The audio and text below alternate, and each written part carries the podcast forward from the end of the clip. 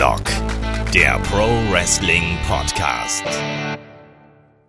Ja, hallo und herzlich willkommen zu Headlock, dem Pro Wrestling Podcast. Mein Name ist Olaf Bleich, ich bin euer Host. Ich bin zurück aus Kanada, aber bin natürlich nicht alleine. Bei mir ist der David und ich sage äh, guten Tag. Oh, guten Tag, ja, guten Morgen. ähm, ich bin noch so ein bisschen in dem äh, äh, Ringkampf-Thema drin, nachdem ich gestern die WXW in Oberhausen besucht habe. Deswegen dachte ich mir, ähm, Leute, die wir respektieren, denen sagen wir guten Tag. Nein, ähm, um das abzuschließen. Also wir hatten ja so ein bisschen ähm, letzte Woche erstmal äh, die TLC-Geschichte, wurde ja dann von, von David und Konsorten hier gemacht. Danke dafür, dass ihr es übernommen habt. Äh, das, was ich davon gehört habe bis jetzt, äh, war super und hat mir echt gut gefallen. Ähm, und cool, dass ihr da die Stellung gehalten habt. Wir hatten ja letzte Woche auch so ein bisschen Probleme mit unserem äh, Podcast-Feed. Der läuft jetzt wieder ganz normal. Also ihr könnt ganz normal wieder über äh, RSS und über iTunes und über alles darauf zugreifen. Das funktioniert alles wieder. Hört vor allem noch den TLC-Podcast. Der ist so ein bisschen irgendwie in dieser Grauzone untergegangen. Ähm, hört euch den ruhig an, ähm, damit ihr da auf dem neuesten Stand seid. Und ansonsten, das Thema heute ist The Miss. Da geht es dann gleich drum. Aber bevor wir damit loslegen, starten wir wie immer mit den Fragen. Und Fragen schickt ihr uns an fragen.headlock.de oder geht einfach auf Facebook. Da könnt ihr uns auch Fragen schicken oder bei Twitter.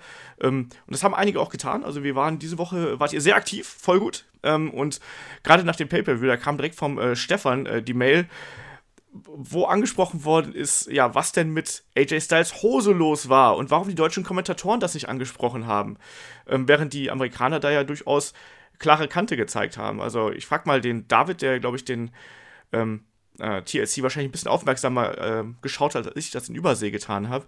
Ähm, also die Amerikaner haben ja ganz klar gesagt, hier, da gibt es Probleme mit äh, AJs Butze und ähm, die Deutschen haben das wohl nicht gemacht. Kannst du dir vorstellen, warum? Äh, ich ich glaube, die Deutschen sind ja allgemein ein bisschen vorsichtiger und auch zurückhaltender und sei es halt auch bei ähm, sexuellen Anspielungen ist ja auch immer so, Joey Lawler haut ja einen nach dem anderen raus. Und so wegen, oh mein Gott! Und bei Deutschen wird das noch nicht mal erwähnt. Ähm, ich ich glaube, das ist einfach ganz normal, dass die da eher auch ein bisschen unsicherer sind, weil sie sind ja nicht im direkten Kontakt über Headphones mit jetzt Vince die ganze Zeit was sie halt sagen können und was nicht. Ja. Das ist halt schon ein Vorteil bei den Amis, weil die haben dann wahrscheinlich durch, äh, durchs Headset äh, gesagt bekommen, wegen, okay, geht ruhig darauf ein oder sonst was. Die können ja kurz nachfragen, und das, ohne dass wir es hören. Ja. Und die äh, Deutschen halt nicht. Und ich denke mal, die waren einfach zu unsicher und tun halt so, als hätten sie nichts gesehen. Ja, also Obwohl ich, es halt nicht zu übersehen war. das stimmt.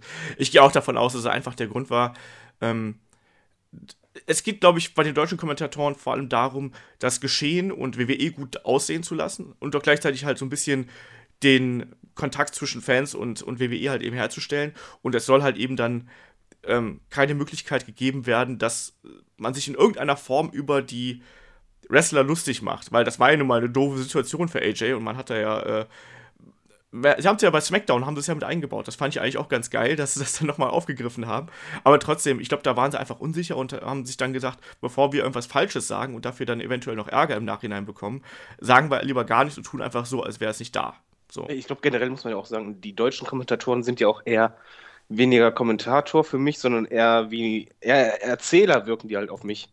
War schon immer irgendwie so, dass halt auch Sachen ins Deutsche übersetzt wurden, die gar keinen Sinn ergeben und ähm, sie halt wirklich sehr fabelmäßig halt auch äh, marktechnisch halt das erzählen. Also wirklich, wenn, wenn Undertaker auftritt und so weiter, dann ist es halt nicht unrealistisch, dass da im Deutschen erzählt wird, ja, er kommt jetzt gerade aus der Hölle, na, na, na, wo es bei den Amis halt doch schon eher Live-Kommentator-Style ist.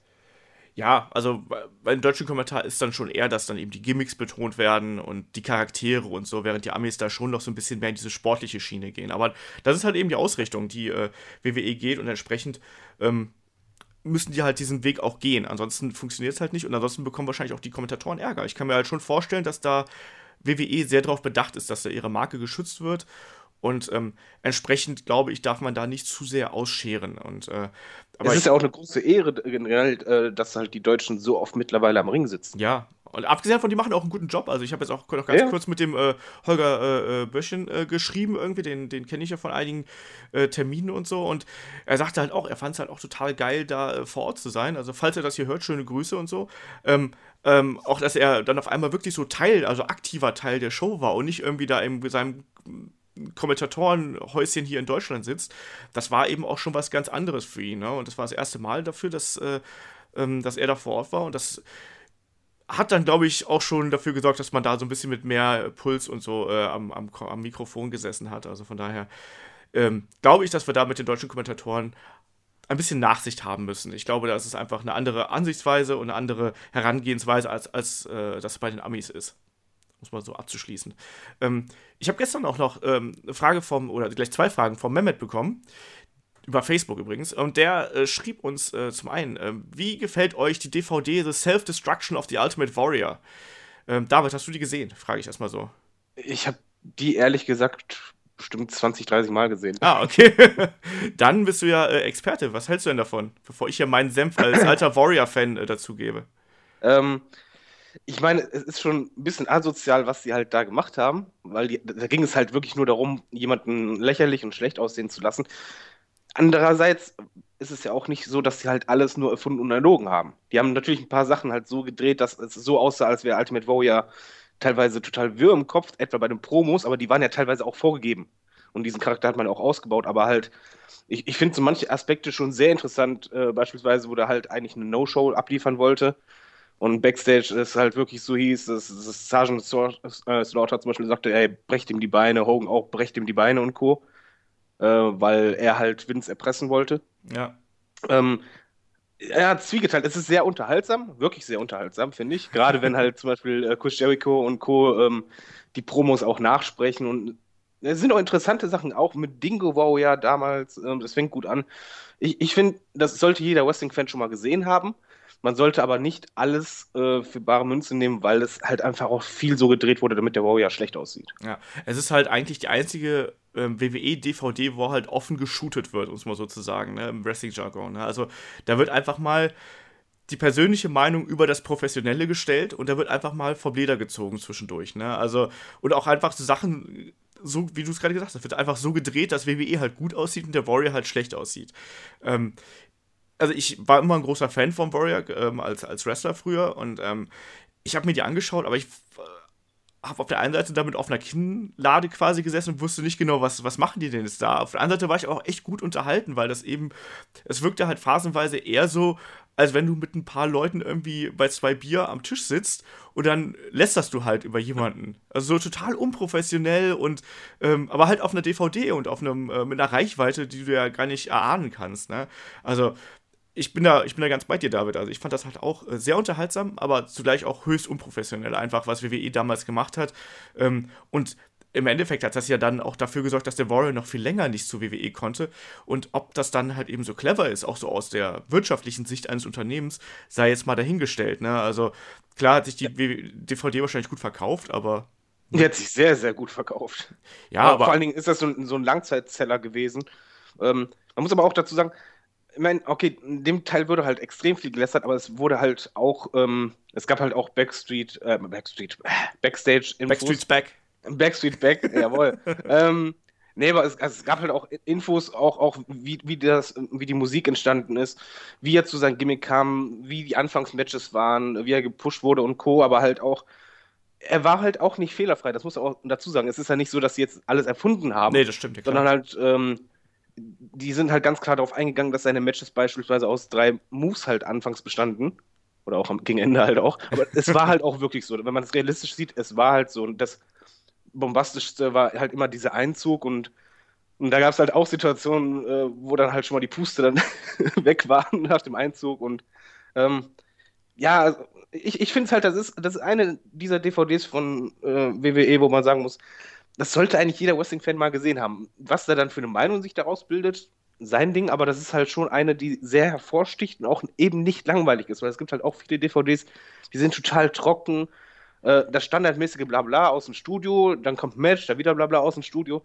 Und hier war der Aufbau ganz anders. Das wäre halt wirklich eher so wie eine Reportage, die im Fernsehen laufen könnte. Ja, man muss aber auch dazu sagen, dass es halt eben die DVD auch zu einer Zeit rauskam, als halt das K-Fape noch existiert hat in einer gewissen Form. Also da gerade so, der Warrior war ja auch ein Wrestler, der eigentlich hauptsächlich ähm, das war ja ein Mythos so in der Art. Du wusstest ja nicht viel über den Warrior und sowas. Ähm, und ähm, dass WWE halt eben so eine DVD rausbringt, wo halt dann auch ganz offensichtlich sehr kritisch über jemanden aus den eigenen Reihen berichtet worden ist, das gab es in dieser Form eigentlich von WWE noch nicht. Das war man irgendwie aus Indie-Ligen gewohnt mal, dass sich da irgendjemand Älteres hinsetzt, der dann ähm, alte Geschichten erzählt und dabei jemand anders schlecht aussehen lässt. Daher kannte man das vielleicht, aber von WWE war man sowas nicht gewohnt. Und ähm, ja, es, äh, es ist halt damals ein Novum gewesen, es war auch ein Skandal. Also, ich meine, allein der Titel, das ist Self-Destruction of the Ultimate Warrior. Also, stell dir mal vor, jetzt würde WWE eine äh, CM Punk Doku rausbringen, weil sie wirklich auf CM Punk sind, dass der jetzt bei UFC ist und sie nennen das Self-Destruction of CM Punk oder sowas. Keine Ahnung, ähm, nur so als, als Beispiel mal dahingestellt. Und da werden dann auch sagen, ja, hier, der hat die ganze Zeit rumgejammert und hat sich darüber beschwert und hat uns erpresst mit dem Titelgewinn und all so ein Kram, ne? Also, da gibt es Ja, aber bei Ultimate Warrior hat sich aber auch sehr viel geleistet in seiner Karriere. Ja, klar. Also, der Also war ja auch nicht halt- fehlerfrei. also, Ja, wollte ich gerade sagen, also bei ihm hat es sich halt angeboten. Bei CM Punk natürlich, er ist auch so ein Querkopf, könnte man es auch versuchen, aber es würde niemals so klappen, weil er halt eben nicht versucht hat zu erpressen und nicht halt die Matches so schlecht waren und- Co. Das ist halt was anderes ich, nochmal. ich glaube, dass man da beim Wrestling noch viel, viel mehr ausgraben könnte, als man wollte, sagen wir es mal so. Ich glaube, da geht äh, hinter der Bühne noch viel, viel mehr ab, als wir das jemals irgendwie mitkriegen. Aber sei es mal, wäre übrigens mal schön, wenn mal eine DVD-Reihe kommen würde von wegen Backstage-Stories und einfach komplett K-Fape gebrochen wird und einfach die Leute frei Schnauze von wegen, ey, wa- was war denn da los? Und dann so, okay, wollt ihr echt wissen? Na, na, na. Das wird nie passieren, weil ich fände das als Fan super interessant. ja klar, das, was, das ist ja genau das, was halt Fans sehen wollen. Aber andererseits muss man sich ja dann auch fragen, ob es nicht vielleicht auch ganz schön ist, wenn man noch diesen Vorhang so ein bisschen davor hat, weißt du, dass man noch so ein bisschen ähm, Abstand zum Geschehen hat, weil natürlich mit jeder neuen Information beeinflusst das auch so die Sichtweise aufs Wrestling und auf ähm, die Wrestler im Allgemeinen und von daher. Aber trotzdem, also ich bin da ganz bei dir. Also ich, äh, die DVD sollte man sich auf jeden Fall anschauen und äh, sich danach eine Meinung darüber bilden. Und sie ist auf jeden Fall unterhaltsam. Also das kann man ihr nicht absprechen. Die Matches, die da drauf sind, ähm, sind halt eher so Mittel. Aber das ist halt der Warrior, ne? Ja, das, aber da sind auch gar keine Matches komplett drauf, ne? Ich meine, da waren als Bonus, meine ich, waren da vier oder fünf Matches. Ich glaube, das war einmal gegen Hercules, was halt Okay, die, ja, die habe ich nicht geguckt. ganz furchtbar ist. Ich glaube, es ist nochmal gegen Hulk Hogan, glaube ich, ist drauf. Das ist natürlich super, muss man dazu sagen. Ähm, Ich glaube, auch gegen Randy Savage ist ein Kampf drauf und noch irgendwas anderes. Ich meine, das sind vier oder fünf Kämpfe. Ähm, davon sind zwei gut und, und die hat man halt schon tausendmal gesehen, weil es halt die zwei guten Kämpfe des Ultimate Warrior bei WWE sind, weil so viele gute Kämpfe hat er nicht gehabt. Ähm, muss man dazu hat sagen. halt noch weniger gute Kämpfe. Der hatte ja nur einen Kampf gehabt und der war ja einer der schlimmsten aller Zeiten. Also von daher. Auch damals das äh, ominöse Match gegen Hogan da, wo dann allein dieser Aufbau damals, wo, wo er dann im Spiegel erschienen ist von Hogan und so. Ja, Aber wobei sie da in der Doku recht hatten, diese Promo, die der Warrior hielt, ähm, nach dem Impact, als er rauskam, das war unglaublich. Ey, der hat minutenlang nur gelabert, ey. ja, das, das kann er. Also einfach über Gott und die Welt reden und äh, ohne Sinn und Verstand. Aber das äh, hat er dann wohl auch bis zum Ende ja getan. Das hat der Kuro erzählt, dass der da teilweise sehr lange ähm, Ansprachen gehalten hat, wenn man ihn denn gelassen hat. Und naja. So war er halt, muss man so auszudrücken. Aber nichtsdestotrotz ist er halt eine Legende, ne? Und äh, war ja damals dann auch der, der Schock war ja groß, als, als er dann so ganz plötzlich verstorben war. Und äh, gerade nach der Versöhnung mit WWE, das war ja auch äh, fast schon Hollywood-reif irgendwie. Ich, ich wollte gerade sagen, also das war äh, Schicksal sondergleichen, glaube ich. Ich meine, das könntest du in Hollywood niemals so machen, dass er vor allen Dingen in der Rede vorher, ich meine, das- okay, jetzt weichen wir kurz von der DVD ab, aber ich, ich finde immer noch, kriege ich immer noch eine Gänsehaut. Ja, ja, absolut. dass er in der Abschlussrede, der, der allerletzten Rede, die er je gehalten hat, davon halt spricht, was ist, wenn er tot ist und dass die Legende weiterlebt. Und, und er hat ja die ganze Zeit über, über, über Sterben ja auch gesprochen und über diesen Status dann so dankbar und das war so, dann am Ende ja noch die, die Maske im Ring, also der perfekte Abschied.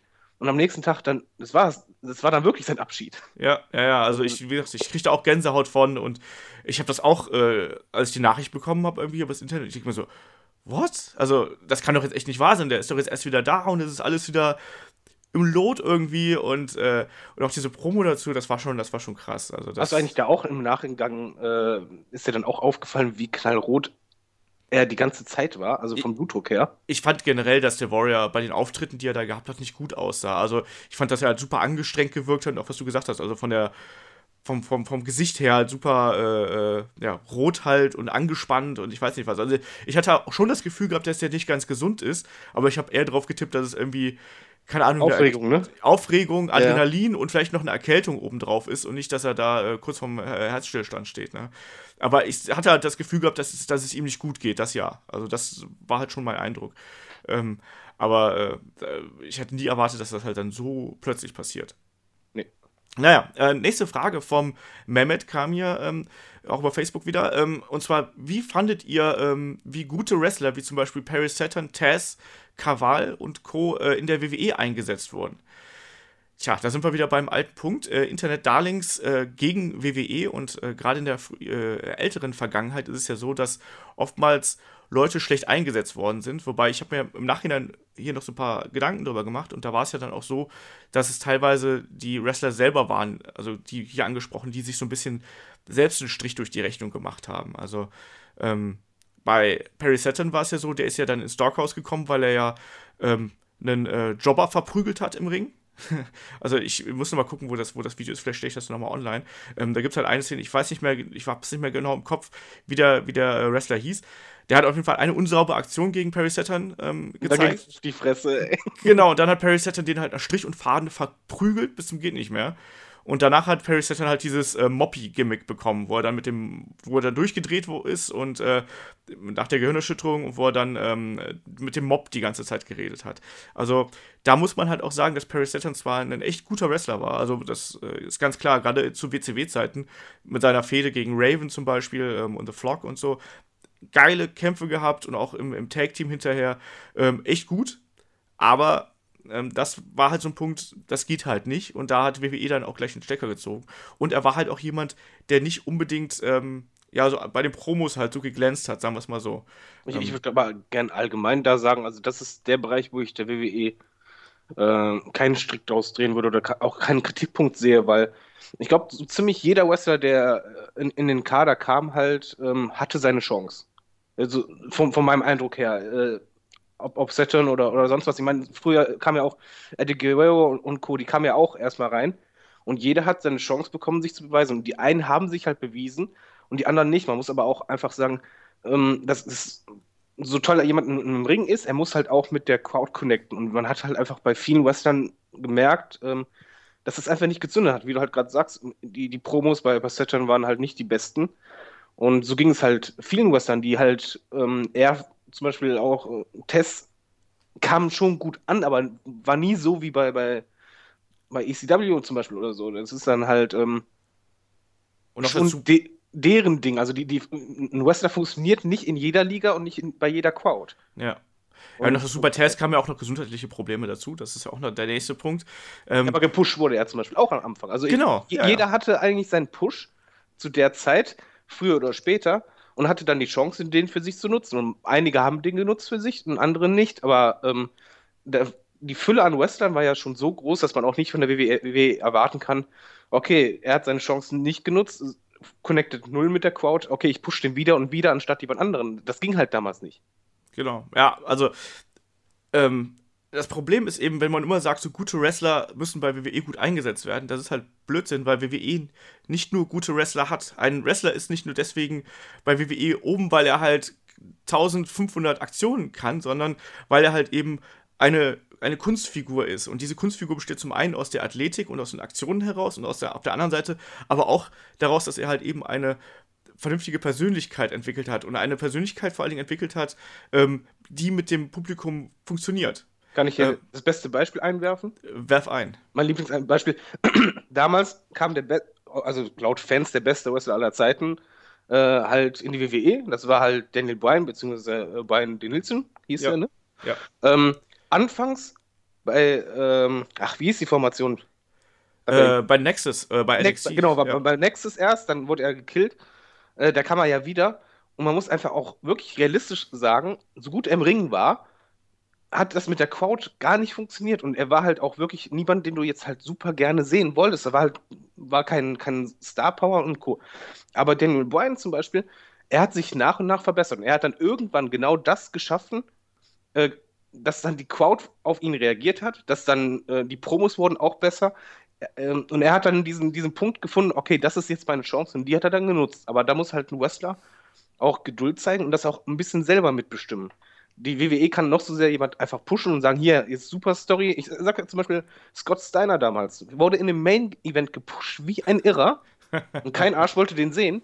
Ähm, das ist halt nicht nur die WWE, die das zu verantworten hatte, sondern es muss einfach auch vom Wrestler kommen. Und Daniel Bryan ist das beste Beispiel dafür. Anfangs wirklich keine Reaktion. Also wirklich null. Die Halle war jedes Mal tot, wenn er reinkam. Ja. Und dann vergleicht man das mal ein paar Jahre später, wo dann 80.000 Leute einfach nur auch ausrasten und diesen Mann sehen wollen. Ja.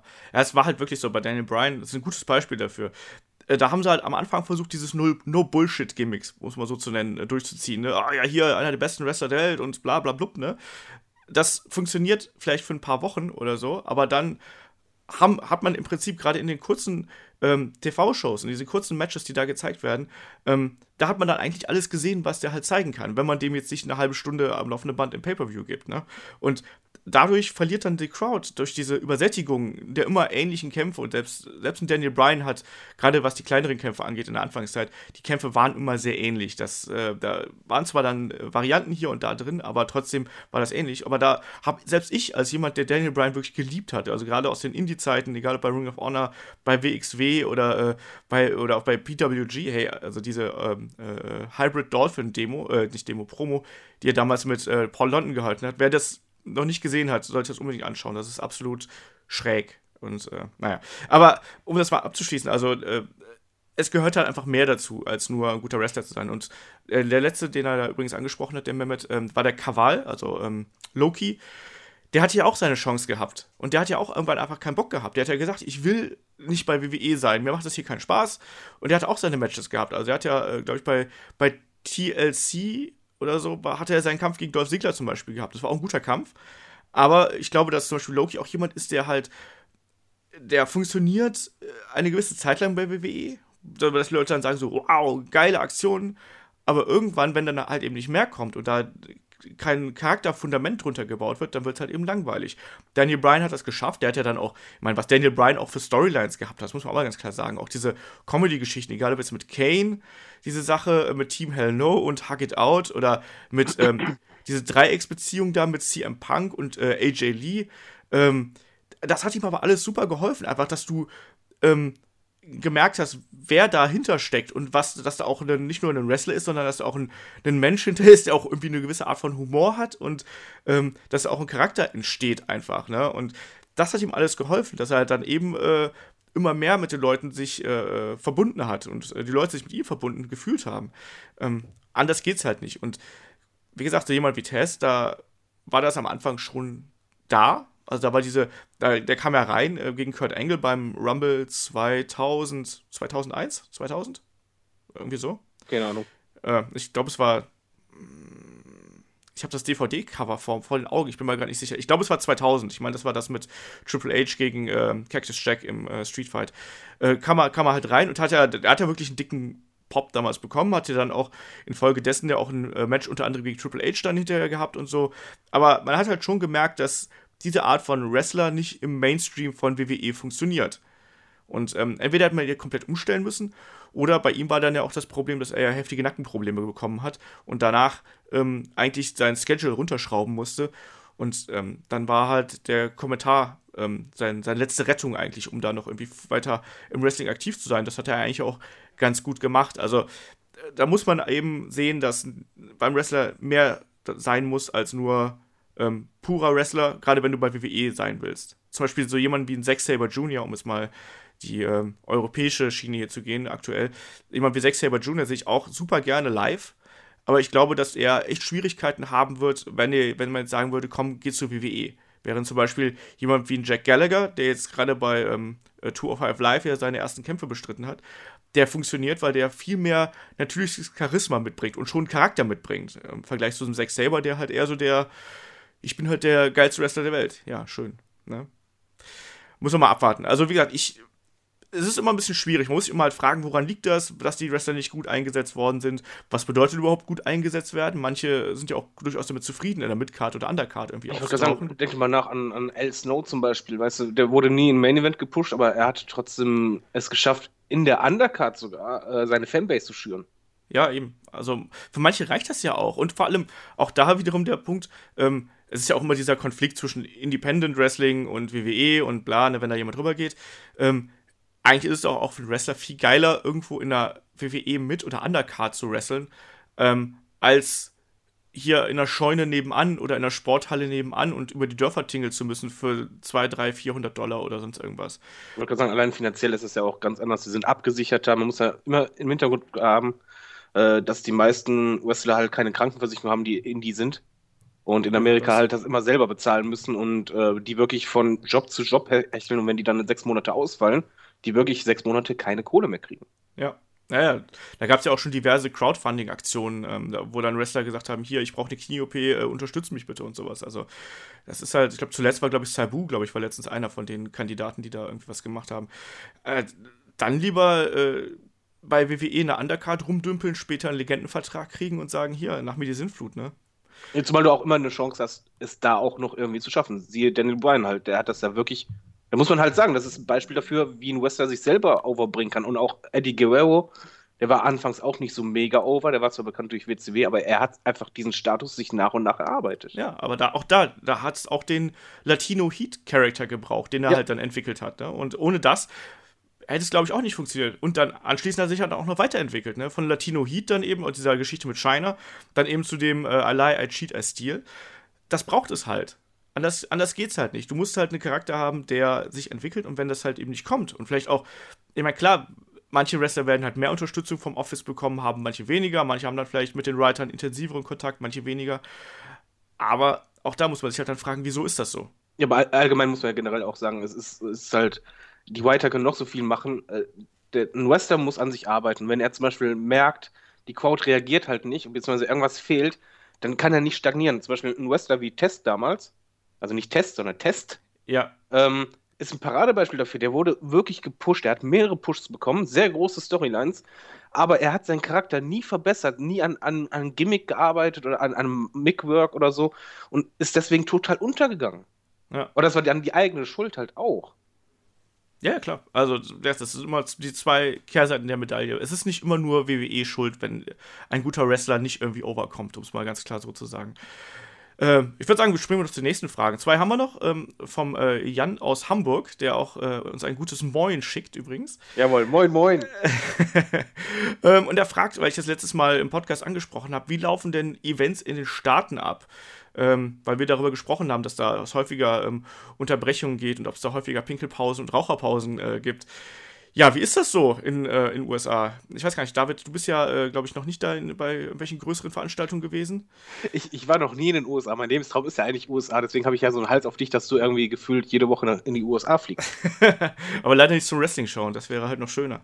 Also ich kann ähm, halt nur sagen, wie es halt in Deutschland ist. In Deutschland ist es halt so, dass es bei House-Shows oder generell bei Shows jeder Art habe ich das bislang halt so erlebt, dass es in der Mitte gibt es halt eine große Pause. Und das ist dann halt wirklich eine, eine richtige Kippenpause, 15 Minuten oder 20 Minuten teils, ähm, wo man halt wirklich durchatmen kann.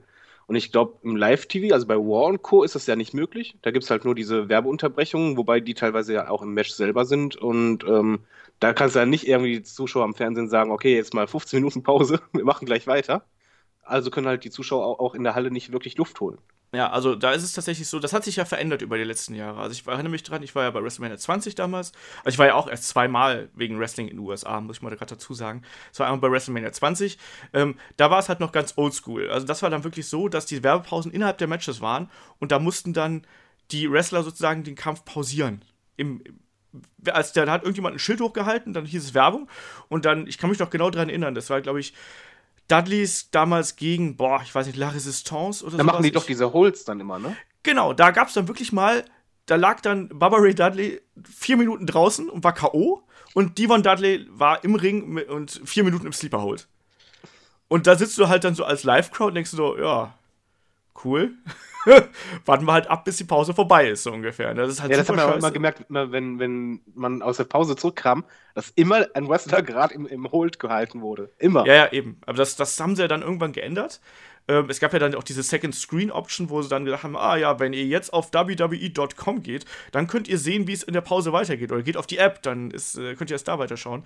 Ähm, im äh, aktuellen Geschehen ist das nicht mehr so. Da wird halt äh, ganz knallhart durchgezogen, aber merkt halt schon, dass dann da innerhalb dieser Werbepausen weniger passiert. Ähm, was halt häufig auch gemacht wird, ist, ähm, dass zwischen den Matches einfach lange Trailer gezeigt werden, quasi. Wenn da eine Werbepause kommt, dann gibt es halt ganz viele Trailer oder irgendwie jemand kommt in den Ring und bespaßt das Publikum irgendwie so. Du hast halt schon nicht mehr diese, was du gerade angesprochen hast, David, diese große Pause gibt es natürlich bei ähm, Live-Veranstaltungen oder bei TV-Tapings halt eben nicht. Ähm, ähm, aber du hast halt eben dann schon so diese Trailer-Geschichten, wo du dann mal so vier, fünf Minuten hast, wo du theoretisch dich dann beeilen kannst und irgendwie auf Toilette gehen kannst oder sonst irgendwas. Bei Tapings, also sprich, wenn eine Veranstaltung ähm, aufgenommen wird ähm, und dann später gesendet zu werden, wie zum Beispiel das bei SmackDown der Fall ist, ähm, da ist das ganz ähnlich, als wenn du jetzt hier zu einer Hausshow gehst. Also da gibt es ein Match, Match, Match, Segment, äh, Match, äh, Interview, keine Ahnung was. Ähm, und dann hast du auch immer dazwischen eine Pause, damit du dir noch Merch kaufen kannst und solche Sachen. Wobei ich mir ähm, das zum Beispiel schwierig vorstelle, so bei WrestleMania, wenn ich mir halt denke, okay, die Show geht halt offiziell äh, vier Stunden so und so, Pre-Show dann noch eine Stunde, also fünf Stunden. Ähm, dann, dann bist du doch irgendwann wirklich, also ich war, war ja noch nicht da, aber da bist du ja irgendwann mental wirklich echt im Arsch, weil ich merke das halt schon bei Live-Shows, wo ich halt bin. Ich bin dann für diese Pause meist dankbar. Nach der Pause brauche ich, okay, so zwei, drei Minuten, bis ich drin bin, aber danach hab, bin ich wieder so ja, mental so fit, dass ich auf jede Aktion wieder eingehen kann und das auch äh, richtig wahrnehmen und emotional mitgehen kann. Aber ohne die Pause stelle ich mir das echt hart vor. Ja, also WrestleMania ist auch hart. Aber man hast du zwar auch so zwischendurch halt, ja, hier Hall of Fame-Segmente und irgendwelche Matches, die halt dann eben nicht so relevant sind. Aber klar, da hast du halt, ich glaube, da hast du zwischendurch irgendwann mal eine kleine Pause, wo dann im Fernsehen äh, nochmal so ein Interview-Panel läuft oder sonst irgendwas. Aber ansonsten ähm, geht's da halt ja, in einem Rutsch durch, mehr oder weniger. Und WrestleMania ist auch viel zu lang. Also ich habe das auch gemerkt, als ich da dieses Jahr war. Ähm, das ist halt total geil, so vom, vom Overkill her, wenn du da sitzt und da, du hast einen Kampf nach dem anderen und es ist halt alles groß und bombastisch und Feuerwerk und keine Ahnung was. Ähm, aber eigentlich ist man so, eine Wrestling-Veranstaltung sollte nicht länger als drei Stunden, dreieinhalb Stunden sein. Ähm, Gerade wenn du halt keine große Pause dazwischen hast, weil dann bist Aber du als einfach Zuschauer durch. Am Fernseher ist das halt total easy, weil du kannst da immer aufs Klo gehen. Gar kein Problem, kommst da direkt wieder. Genau. Du kannst ja, wenn du Raucher bist, meinetwegen rauchst du kurz auf dem Balkon oder, oder in, in, der Bude, je nachdem. Aber du hast halt nicht diesen Zwang, dass du unbedingt komplett rausgehen musst und du brauchst halt auch ewig lang. Äh, deswegen geht das als Zuschauer. Ich glaube, in der Halle, ja, kann ich mir auch so vorstellen, wie du halt sagst, dass es richtig hart ist, aber kannst du dir WrestleMania als kurz äh, drei Stunden Veranstaltung vorstellen? Irgendwie auch nicht, ne? Nee, das ist, das ist halt der Spagat, den man da irgendwie schaffen muss. Also da muss man dann selber für sich abwägen. Ähm, äh, ja, was einem da wichtiger ist. Gehe ich jetzt auf Toilette oder schaue ich mir jetzt hier Diva-Kampf XY oder den, das Filler-Match XY an? Da muss man einfach sagen, mitrechnen, dass man dann einen Kampf verpasst. Ich, ich wollte gerade sagen, die haben ja früher die Diven-Matches ja schon so gelegt, dass es im Grunde genommen so asozial es klingt, aber das war eigentlich als, als Pinkelpause zu, zu werten. Also man wusste das ja. Man hat ja auch mal eine Crowd gesehen bei WrestleMania. Damals waren ja die Diven-Matches zum Beispiel irgendwie eine Diven-Battle Royale, wo du wusstest, oh Gott, das will eh kein Mensch sehen.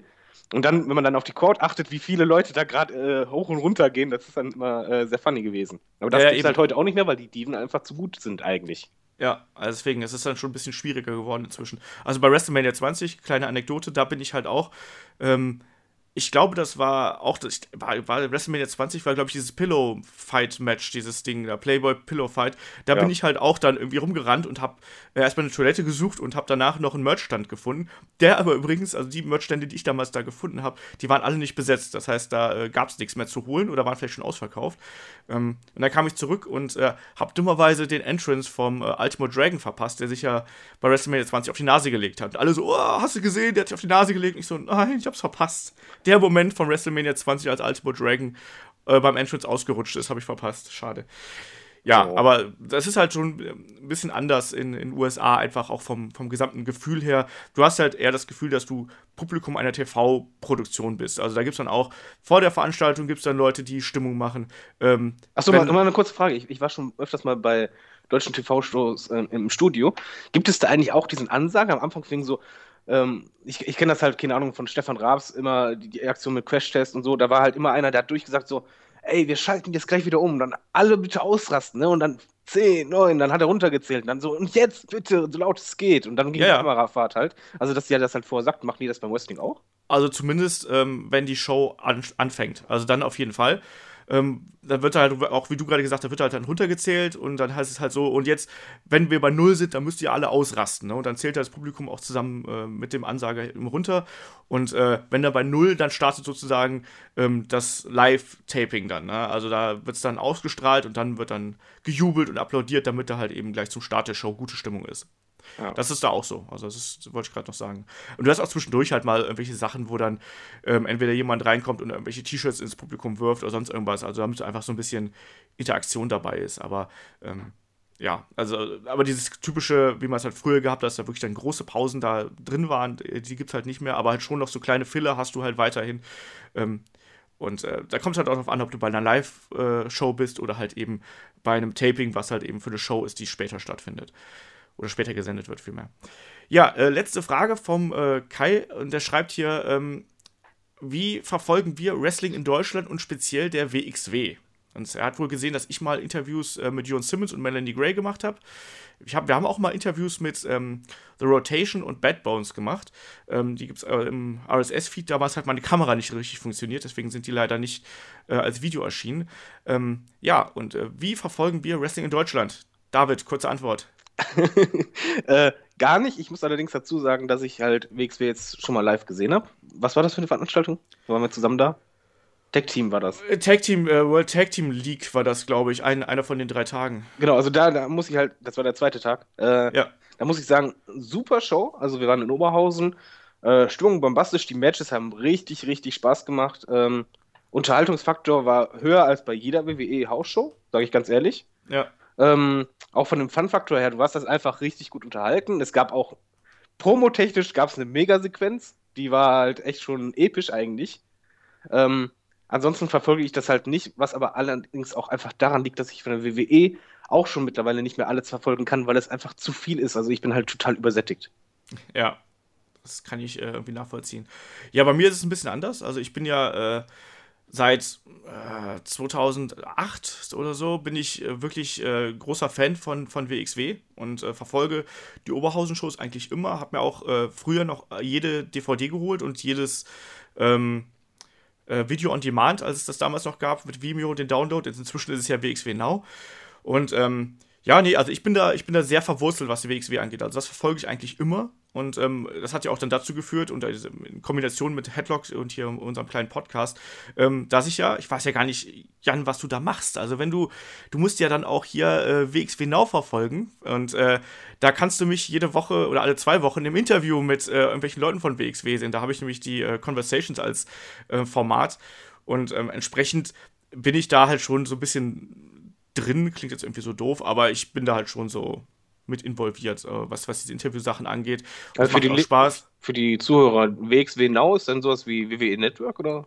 Genau, das ist quasi die deutsche Version des äh, äh eines Streaming-Dienstes. Ähm, äh, da hast du Zugriff auf eine große ähm, äh, Videobibliothek ähm, quasi, wo du dir die alten Veranstaltungen anschauen kannst. Es gibt spezielle Events, also WXW ist davon abgerückt, dass die jeden Event ähm, direkt online stellen, wie es ja früher war, weil es einfach zu viel war. Also sprich, wenn du jede Woche ähm, keine Ahnung, äh, zwei, zwei Stunden Events oder zwei, zweieinhalb Stunden Events hast, die schaust du dir nicht mehr an. Also das, ich habe auch äh, beim letzten, bei den letzten Touren, bevor es WXW Now gab, habe ich mir halt so ein, gab es so eine Art Season Pass und da hast du dann wirklich jeden Event und da bist du nicht mehr hinterhergekommen mit den Kämpfen. Deswegen WXW Now, da hast du dann diese äh, Bibliothek, du hast ähm, ähm, drei Tage nach dem Event, nach äh, Marquis und Special Events, nee, Feature Events heißen sie, ähm, kannst du die, ähm, äh, diese Events auch im, äh, bei WXW Now sehen. Läuft alles über so ein Vimeo-Format. Das ist ein bisschen fummelig, muss ich ganz ehrlich sagen. Ich bin nicht 100% glücklich damit, wie das alles funktioniert. Ähm, Gerade wenn du es über mobile Lösungen, also äh, Tablet oder Smartphone sehen willst, ist es halt echt ein bisschen fummelig und längst nicht so komfortabel wie äh, WXW Now, aber so vom Produkt her ist das echt schon gut. Und du hast dann natürlich auch noch ähm, andere exklusive Formate über ähm, WXW Now, du hast dann die Conversations, wie gesagt, die ich dann da betreue, äh, du hast äh, Table, Table of Three, Table for Three, ähm, das ist so eine ähm, Interview-Match-Sequenz, wo Wrestler ihre liebsten Matches ähm, auswählen und äh, kommentieren, du hast ähm, was hast du noch? Ähm, du hast demnächst noch neue Formate, die es auf jeden Fall noch äh, geben wird. Ähm, also einiges, was da noch äh, exklusiv sozusagen da rausgekommen ist. Und WXW ist ja auch so ein bisschen von dem ähm, typischen DVD-Vertrieb abgerückt und macht jetzt viel mehr halt über diese äh, WXW Now-Schiene, wo dann eben am meisten Sachen erscheinen. Also du hast eigentlich da Genau, und ähm, WXW Shotgun Plus, genau, das ist ja WXW Shotgun, ist ja das normale YouTube-Format und Shotgun Plus hat dann meistens nochmal exklusive Inhalte, also einen längeren äh, Kampf nochmal am Ende und ist statt einer halben Stunde äh, eine ganze Stunde lang. Da kann man sich das dann anschauen. Ähm, aber ansonsten, um nochmal auf die Frage zurückzukommen, also ich verfolge verfolg WXW sehr intensiv, war auch, äh, also wir nehmen den Podcast jetzt sonntags auf, ich war auch gestern noch bei der 16th äh, Anniversary Show in Oberhausen und habe mir das da gegeben. Ähm, da wird es auch äh, nächste Woche noch einen kleinen äh, Zusatzpodcast geben über Soundcloud und über headlock.de. Ähm, da werde ich mit dem anderen David zusammen noch ein bisschen über den Event sprechen. Das haben wir gestern nicht mehr geschafft, weil ich ehrlich gesagt nach dem Trip äh, da aus, aus Kanada und wieder hierhin war ich ehrlich gesagt gestern Abend zu müde, um da noch drüber reden zu können. Ich war echt durch und habe irgendwie nur zwei Stunden in den letzten 36 Stunden geschlafen. Deswegen sei mir das verziehen, dass da nicht gleich heute was zu kommt. Hat jetzt aber kein Mitleid. Wenn du äh, den Flug hinter dir gehabt hättest, dann hättest du durchaus. Egal, du warst in Kanada. ja, nee, aber wie gesagt, also WXW äh, verfolge ich sehr intensiv. Andere deutsche Ligen ähm, kaum. Also so, ich kriege so ein bisschen was mit, was, was NEW macht, ähm, ähm, äh, was COW folge ich auf, äh, auf Facebook. Das ist mir aber echt ein bisschen zu trashig. Ähm, ich gucke so ein bisschen GWF hier und da. Ähm, die Courage-Serie habe ich noch nicht geschaut, wollte ich immer mal, aber auch da wann soll man das alles gucken? Also äh, ich, ich habe hab mich so ein bisschen für, für WXW entschieden, ähm, was so meine Zeit angeht. Also es geht nicht darum, ob ich jetzt, dass ich WXW stoisch unterstütze, weil es halt WXW ist, sondern es ist einfach, für mich ist es räumlich gesehen einfach näher. Das heißt, ich kann nach Oberhausen fahren und mir die Events anschauen. WXW veranstaltet oft genug in, ähm, in Köln auch und jetzt auch demnächst in Düsseldorf. Das heißt, das ist von der Nähe her ideal. Zum Beispiel GWF würde ich mir auch gerne mal anschauen, aber ich wohne halt nicht in Berlin. Ja, und ähm, mich dann nochmal in so ein ganz neues Produkt wieder einzuarbeiten. Dafür fehlt momentan so ein bisschen die Zeit. Also, Aber ich glaube, generell können wir ja sagen, ähm, wer Wrestling mag und halt nicht nur WWE gucken will oder mal was anderes erleben will, sollte das mal anschauen. Also ich, ich finde halt, ähm, gerade diese kleinen Crowds äh, haben nochmal was anderes und mittlerweile sind halt, also WXW fand ich halt schon sehr professionell von der Ausführung her. Ja. Ähm, da lohnt, lohnt es sich halt wirklich mal hinzugehen. Man hat auch garantiert Spaß. Also ich wurde halt null enttäuscht. Im Gegenteil, ich fand das mega. Ähm, warum nicht? Ja, naja, es ist halt, es ist halt ein bisschen was anderes, aber es ist halt auch eine Variante, die eben Wrestling auch bietet. Und vor allem, es ist halt direkt vor der Haustür. Also mittlerweile WXW zum Beispiel tourt hier durch Deutschland. Und ähm, da soll es eigentlich für jeden eine Chance geben, irgendwie sich auch mal Live-Wrestling reinzuziehen. Auch wenn es nicht WWE sein muss. Andererseits sind die es ist eine andere Art von, von Wrestling, aber zugleich ist es, es ist günstiger, es ist näher, es ist persönlicher. Das ist das, was, was ich immer total geil fand. Also, ich war jetzt noch vor zwei Wochen in Köln bei dem Event und das waren nur, es waren weniger Zuschauer als zuletzt bei den Köln-Events bei WXW, aber es war halt total geil, weil du so nah dran warst und du warst wirklich dann Teil der Show, weil die Wrestler auch auf dich auf jeden einzelnen äh, Zuschauer quasi reagieren konnten. Ne? Also wenn du da was angefangen hast zu chanten, dann hatte das äh, eine Bedeutung, muss man sozusagen. Und das, äh, Wobei intensiver wortwörtlich, ne? also nur als Tipp, wer bei sowas noch nie war und in der ersten Reihe sitzt, äh, da kann es schon mal sein, dass ein Wrestler auf euch fällt.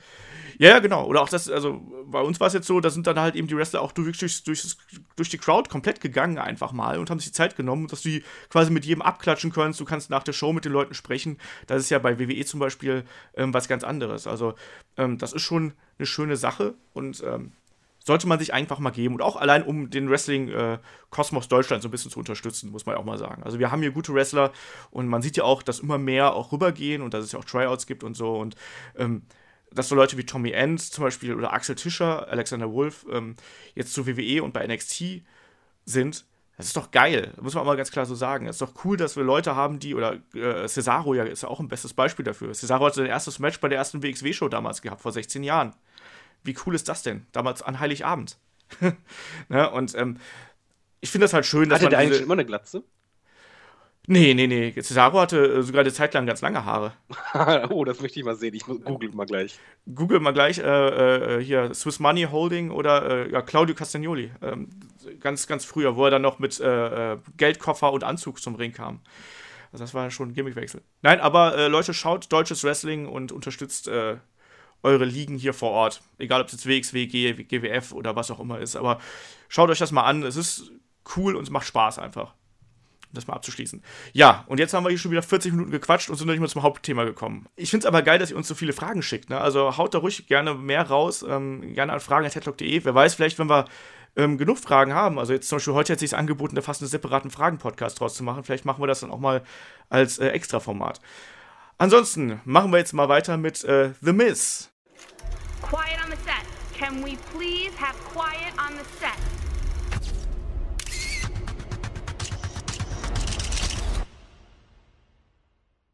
Awesome! I came to I play. Came to play. There's a price to pay.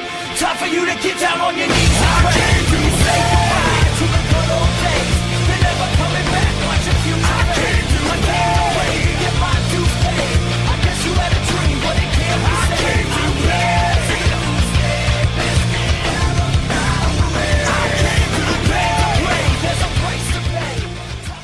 The Miz, muss man ja mal sagen, dass der eine ganz schräge Entwicklung durchgemacht hat. Ne? Also vom wirklich möchte gern B-Promi-Wrestler zum absoluten Superstar, wenn auch mit ein paar Hürden und Schlenkern. Und da wollen wir jetzt heute so ein bisschen drauf eingehen. Und vielleicht starten wir, sollen wir mit dem aktuellen Geschehen starten oder sollen wir mit dem Anfang seiner Karriere starten? Ich frage dich das jetzt mal, also, David. Ich, ich würde gerne mit dem Anfang starten, weil ähm, ich finde das nicht unwichtig, weil er war halt kein Wrestler. Es gibt halt manche Wrestler, wo du sagst, ey, der hat das Zeug zum Topstar. Als er in die WWE kam, war es eben nicht so, sondern einfach, du hast als Zuschauer gedacht, von wegen so, ja, komm, der ist bald wieder weg. Das, der hat nichts, dem fehlt alles irgendwie so. Also ich würde ja. mit, mit, mit dem Anfang starten. Ja, dann starten wir auch mit dem Anfang. Ich meine, also, man hat ihn ja zum ersten Mal wahrgenommen. Also, ich weiß nicht, ob du es damals verfolgt hast, aber hier äh, MTV The Real World. 2001 war das das lief mit Verspätung auch in Deutschland. Und ich habe das damals auch gesehen und The Miz ist da, also äh, Mike Mazanin, wie er ja eigentlich heißt, ist, ist, er damals schon aufgefallen, dadurch, dass er halt einfach eine riesengroße Klappe hat und ständig Wrestling äh, Promos nachgeäfft hat und seine, seine Mitbewohner damit verarscht hat und so. Also ein unheimlich penetranter, nerviger Charakter einfach, der einem aber im Gedächtnis geblieben ist.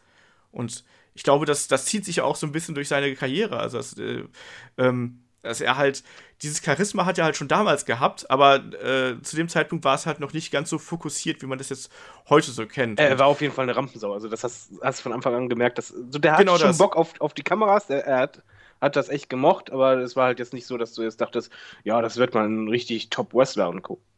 Genau, das ist ja auch da wieder, da kommen wir wieder zu dem einen Punkt zurück. Ne? Nur weil einer gut reden kann, heißt es nicht, dass er ein guter Wrestler ist.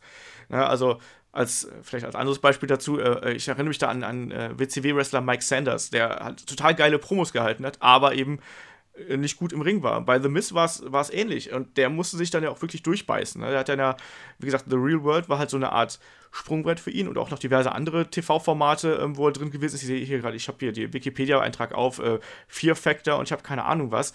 Ähm, also einmal quer durchs Trash-TV. Also wenn er in Deutschland gewesen wäre, wäre er wahrscheinlich erst bei äh, ich ja, weiß analog nicht. wäre es ja Big Brother erstmal gewesen. Stimmt, ja, erstmal bei Big Brother und dann wäre er halt einmal hier durch die Gerichtsshows getingelt und hier äh, Polizei im Einsatz oder sonst irgendwas und dann bei Frauentausch oder sonst irgendwas gelandet.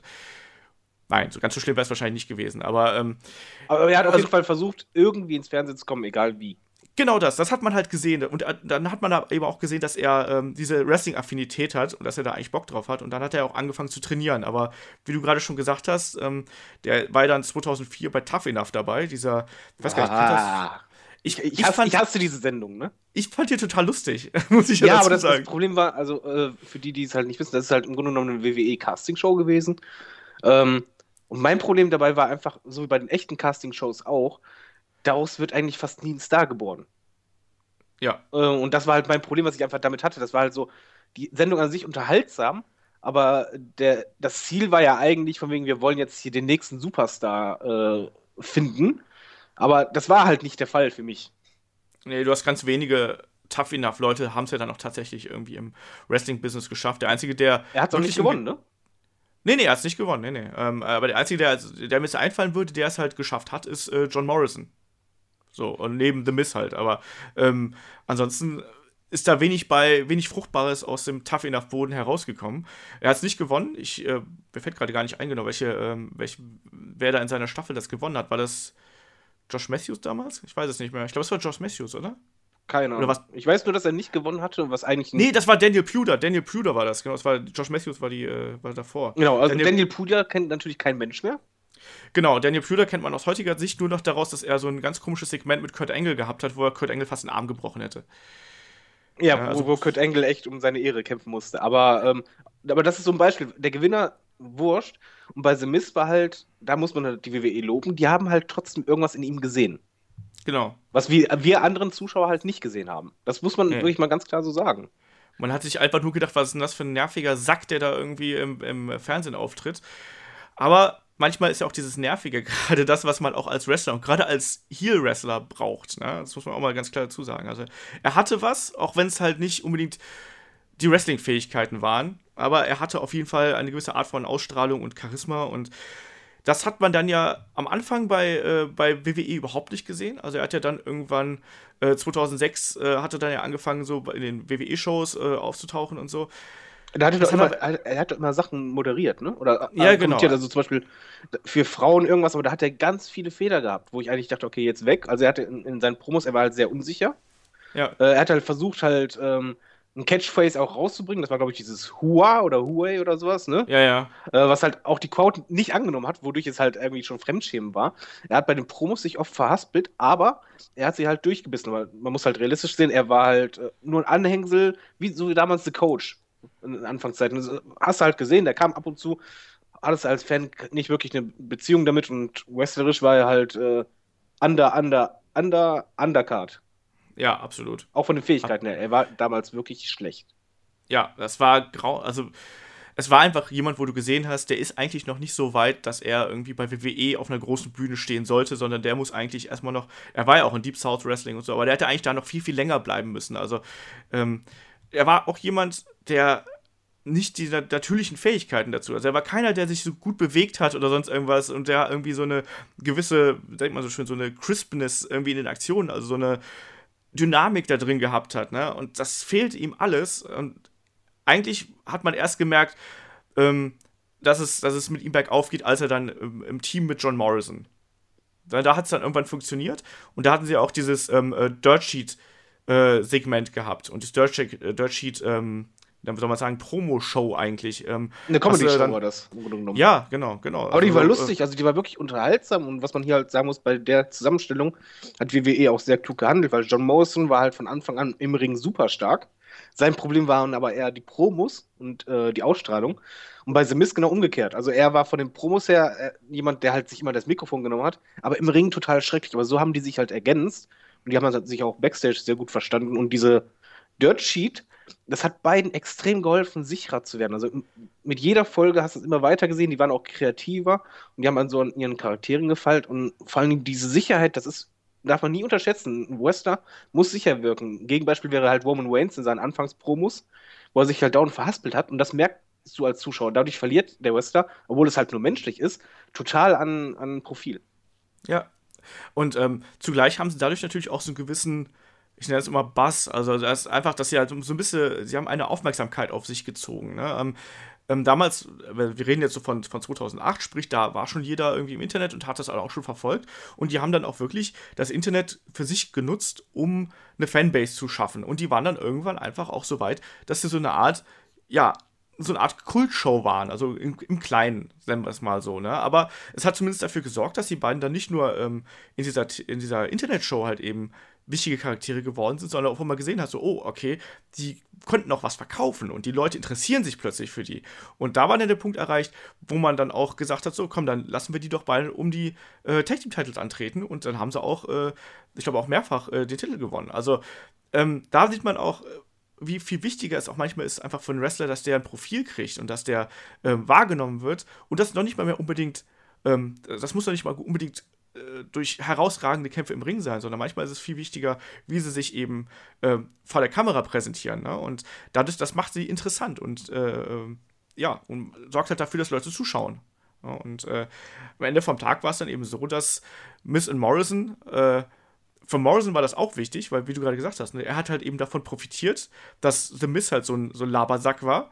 Ähm, und The Miss auf der anderen Seite konnte halt eben so ein bisschen seine wrestlerischen ähm, Limitierungen hinter der Agilität und der Athletik von John Morrison verstecken. Ne? Und deswegen hat sich das eigentlich super ergänzt. Wobei ich hier noch anmerken möchte, was The Miz von Anfang an richtig gemacht hatte, was ich im letzten Podcast schon mal angemerkt hatte, mh, mm, er, es hat vielleicht nicht funktioniert, also er war auch noch nicht sehr gut im Ring, aber was er halt gemacht hat, dass die wenigen Moves, die er halt hatte, irgendwie schon so klar, okay, dass es The Miss war. Also zum Beispiel hier dieser, dieser Elbow in, in die Ringecke hat er ja schon Mhm. sehr früh gemacht und er hat sich schon äh, versucht, äh, Situationen auszudecken oder Moves auszudenken, die ganz typisch für ihn äh, sein werden und prägnant sein werden. Und das ist sehr wichtig für einen Wrestler und er hat damit halt viel eher angefangen als andere Wrestler, die zum Beispiel eher versuchen, immer besser zu werden und danach das zu machen. Er hat quasi versucht, alles auf einmal.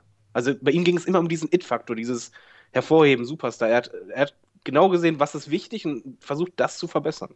Genau, er hat halt st- konstant an sich gearbeitet. Und das ist ja auch ein Teil, was eben einen guten Wrestler von einem sehr guten Wrestler auszeichnet. Ne? Also der sich immer weiterentwickelt hat und immer versucht hat, irgendwie ähm, an sich zu feilen. Und äh, am Ende vom Tag kam er dann ja auch dabei diese, oder kam er dann als nächster Schritt. Also er hat ja dann diverse Fäden gehabt, hat dann auch die ersten kleinen Titel gewonnen. Wir wollen an dieser Stelle gar nicht äh, wirklich minutiös ähm, alle Titel von The Miz aufzählen. Man muss auch ganz klar sagen, dass The Miz hat viele Titel gewonnen, also von US-Titel, IC-Titel, Tag Team-Titel, alles äh, gesammelt. Aber so die wirklich denkwürdigen Fäden ähm, sind gerade äh, so in seiner frühen oder mittleren Phase seiner Karriere dabei nicht rausgesprungen. Ne? Also ähm, das muss man auch ganz klar sagen. The Miz hat auch viel Kram einfach gemacht, der halt so in der Midcard vor sich hingeplätschert ist und der den einen nicht so wirklich interessiert hat. Also so war es zumindest äh, äh, meine Meinung. Nee, es, es, es war ja auch so. Man muss auch dazu sagen, selbst als US äh, Championship äh, hielt, ähm, war er halt immer noch nicht.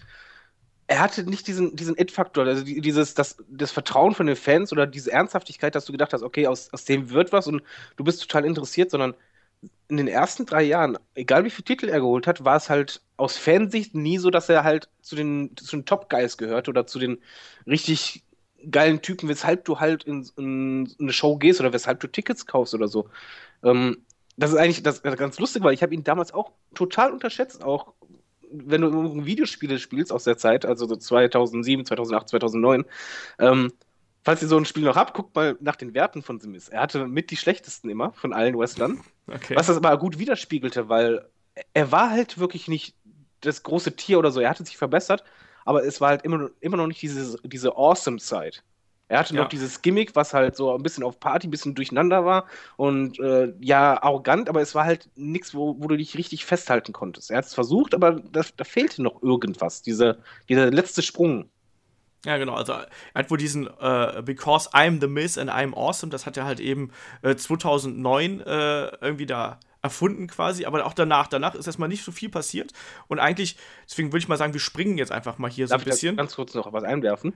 Willst du I'm, nicht, ich will nicht. I'm the David and I'm Awesome? ich, ich bin eh awesome. Nee, aber hier muss man halt zum Beispiel auch wieder so Miss loben. Ähm, diese, diese Catchphrase, er hat anfangs null, wirklich null funktioniert. Aber er hat es durchgezogen. Er hat es immer, immer, immer, immer weitergemacht. Und irgendwann prügelte sich das so in die Köpfe ein. Und er hat auch von der Betonung her das immer anders gemacht, das Awesome immer länger gezogen, immer größer gemacht und den Fokus drauf gesetzt, also dran getuned.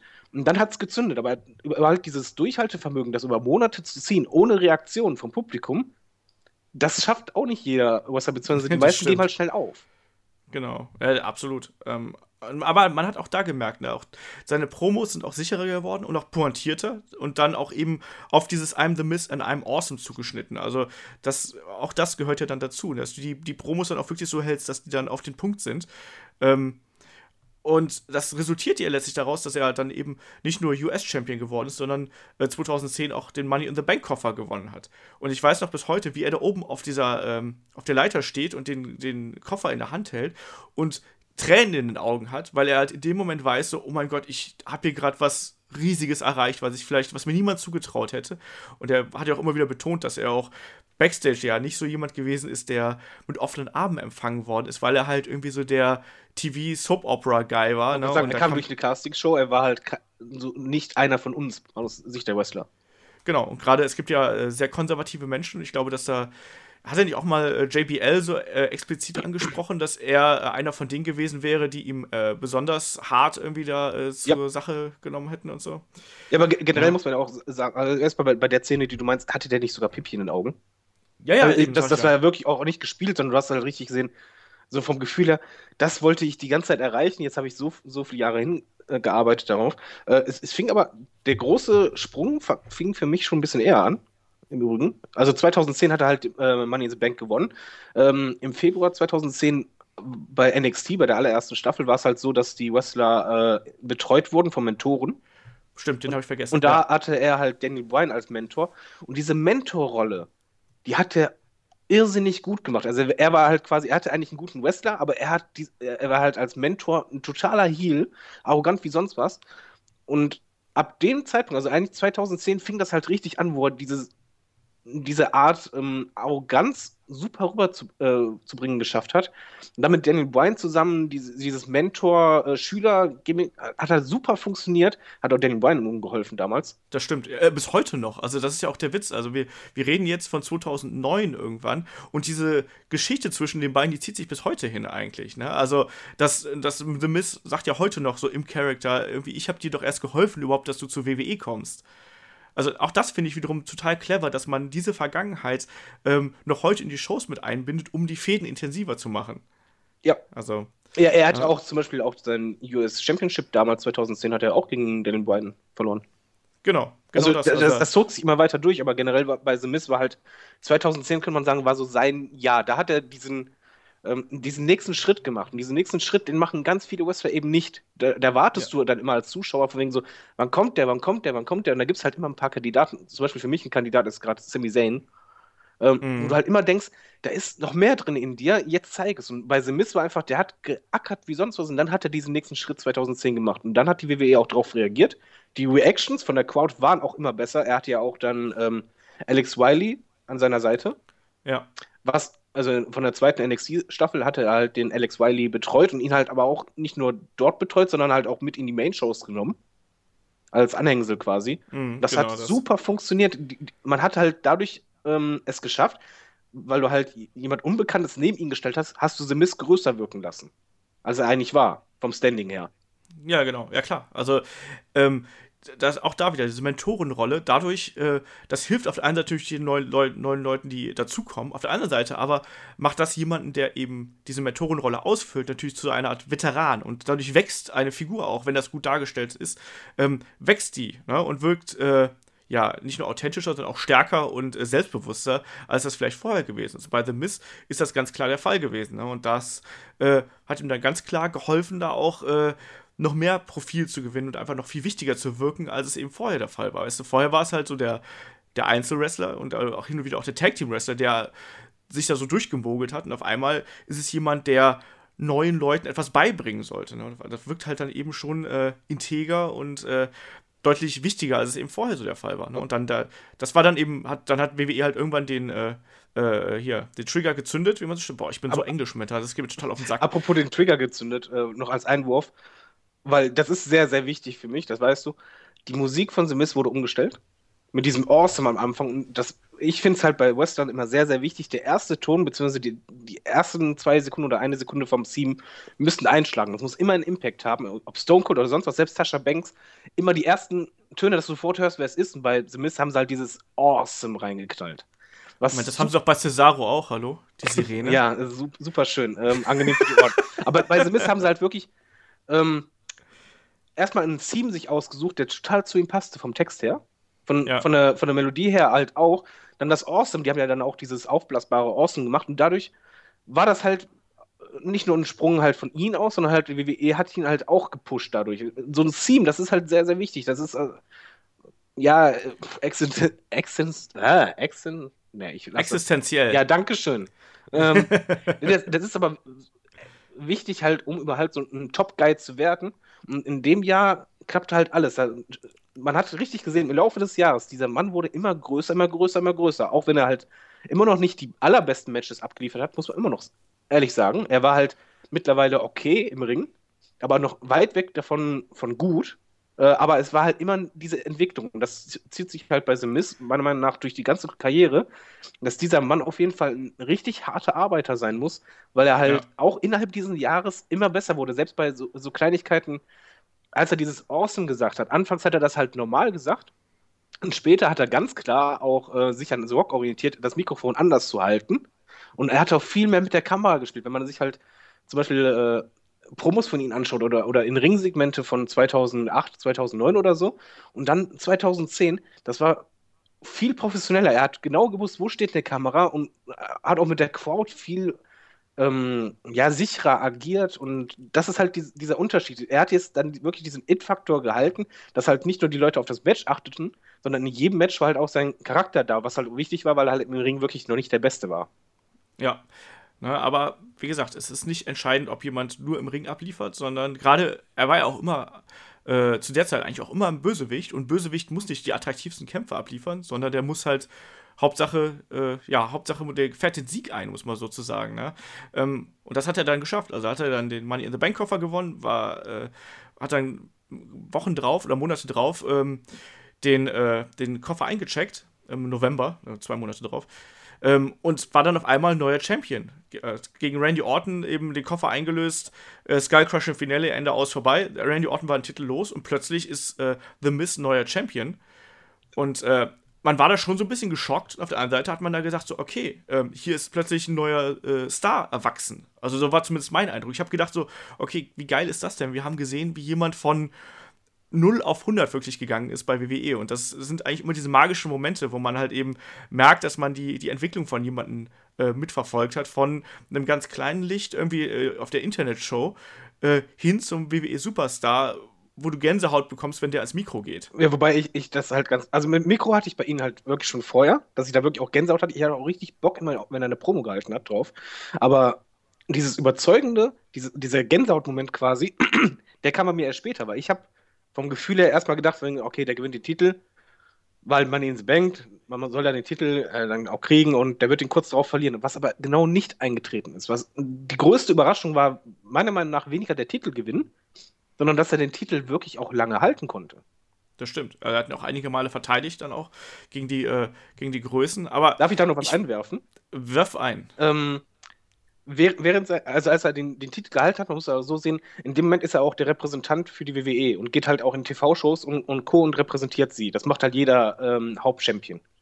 Was halt bei The Miz auf jeden Fall war, was auch damals nicht nur Backstage äh, oder durch die Newsfeeds ging, sondern halt auch wirklich äh, Wrestler, also im Grunde Konkurrenten in Interviews sagten oder auch Vince, dass es wohl vorher kaum einen Wrestler gab, der so engagiert war und so stolz auf seinen Titel und alles getan hat, um den würdig zu vertreten. Also er ist in allen Medien gegangen. Er hat keinen Termin sausen lassen und sonst was. Er hat sogar mehr Termine gemacht als John Cena vorher.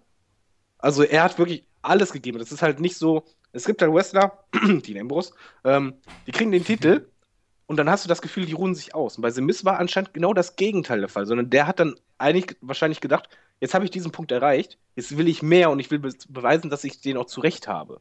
Und dieses, mhm. da, dieses Beweisen, dass ich diesen Titel zurecht äh, behalte, das musste halt wirklich, also jetzt mal vom Ring abgesehen, muss er halt wirklich komplett durchgezogen haben, wie sonst kaum einer. Oder es halt sehr selten ist. Da muss man den das halt auch hoch anrechnen. Er hat sich das dann wirklich immer mehr erarbeitet und verdient. Ja, also er, er, hat, er ist auch ein Medienprofi. Also ich hatte, glaube ich, 2012 auf der Gamescom hatte ich das Vergnügen, mit äh, The Miss äh, Interview zu machen. Und ähm, der hat wirklich jedes Interview so professionell durchgezogen und äh, das ist keine Selbstverständlichkeit. Also bei, bei WWE-Wrestlern, ähm, da kann man Glück haben, äh, wenn man jemanden wie The Miz und The Big Show haben, hat, aber man kann auch manchmal Pech haben, dass du einfach Leute hast, die einfach gar keinen Bock haben oder so.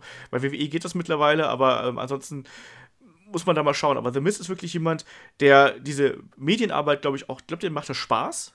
Ähm, zum einen, weil es eine Art ist, wie er sich selber darstellen kann, und aber auch, ähm, weil er das als Teil seiner Verantwortung sieht. Ähm, der ist, glaube ich, auch ein sehr loyaler Mensch der WWE gegenüber. Ich kann mir auch The Miz ehrlich gesagt nicht vorstellen, dass der ähm, jemals bei WWE kündigen wird oder gefeuert wird. Ich glaube, dass WWE den behalten wird, bis der in Rente geht. Du hast doch noch nie Backstage irgendwie Fieses von ihm gehört, ne?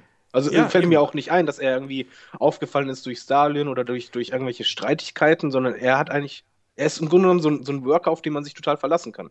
Genau, Wellness Policy oder sonst irgendwas ist nie durchgefallen. Der ist äh, super selten verletzt, was natürlich auch äh, seinem, seinem Kampfstil geschuldet ist natürlich, ne, weil der halt eben schon einen sehr erdigen Stil äh, durchzieht, der nicht auf große, spektakuläre Aktionen abzielt, sondern eher, ähm, ja, ne, klassischer Heal-Charakter, eher äh, ground-based und äh, hinterhältig, Schläge, Tritte, ein paar Würfe, aber eben nichts, wo man äh, seinen Körper mit komplett kaputt macht, was absolut okay ist. Also ich habe da, äh, manche sagen ja, die Misskämpfe sind halt total langweilig, aber Moment, schau dir dann Moment, mal zum... Dazu kommen wir aber gleich.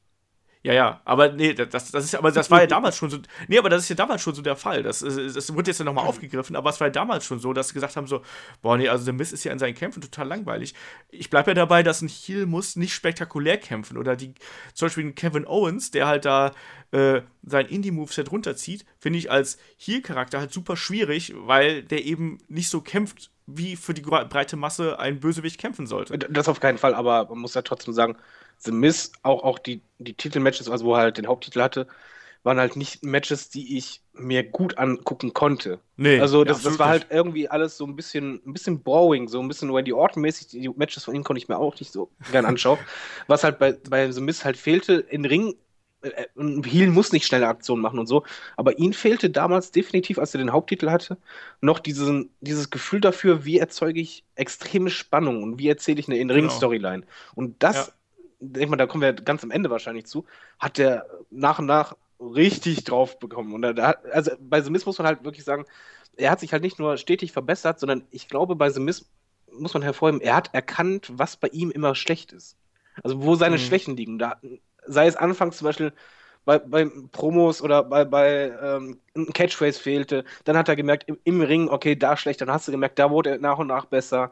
Dann hat er gemerkt, okay, warte mal, mein Heal-Charakter, der, der funktioniert auf diese Art nicht. Ich musste den ein bisschen abändern. Dann hat er das geändert. Und mit The Miz ist wirklich einer, wo ich mittlerweile, äh, hätte ich niemals geglaubt, dass ich das sage, echt den Hut ziehen muss, dass jemand so analytisch und ernsthaft an die Sache herangeht, obwohl er im Grunde genommen in dem Moment schon alles erreicht hatte. Aber wenn man halt The Miz vergleicht, als er den Haupttitel hatte, zu dem Miz heute, selbst das, ja. das ist ein Riesensprung, den dieser Kerl gemacht hat. Das ist Wahnsinn. Absolut. Man muss ja leider auch sagen, dass dann The Miss Title Reign ja auch ein bisschen unrühmlich geendet ist. Also. Ja. ne? das muss man einfach mal ganz klar sagen. Also WrestleMania 27 gegen The Rock. Da hat er ja tatsächlich den Titel verteidigt bei WrestleMania. Das ist auch ja keine gegen, Selbstverständlichkeit. Gegen äh, nicht gegen The Rock, gegen John Cena, Entschuldigung. Genau. The Rock dem miesesten äh, Finish aller Zeiten. Genau, The Rock war damals Host. Äh, ich schmeiß hier schon durcheinander. Äh, ich blame the Jetlag und so. Ähm, nee, The Rock war damals Host von der WrestleMania und äh, da wurde eigentlich, war dieser Kampf halt eine Farce, weil es eigentlich nur ein Cliffhanger war zum darauffolgenden WrestleMania Main Event zwischen The Rock und John Cena. So hat sich halt angefühlt. Ähm, das, das, Finish war halt total scheiße, endete dann halt eben damit, dass The Rock in den Kampf eingegriffen hat und John Cena den äh, Rock Bottom verpasst hat und daraufhin äh, The Miz Cena pinnen konnte. Es war ein katastrophal beschissener Kampf, einer auch echt schwachen WrestleMania, muss man auch dazu sagen.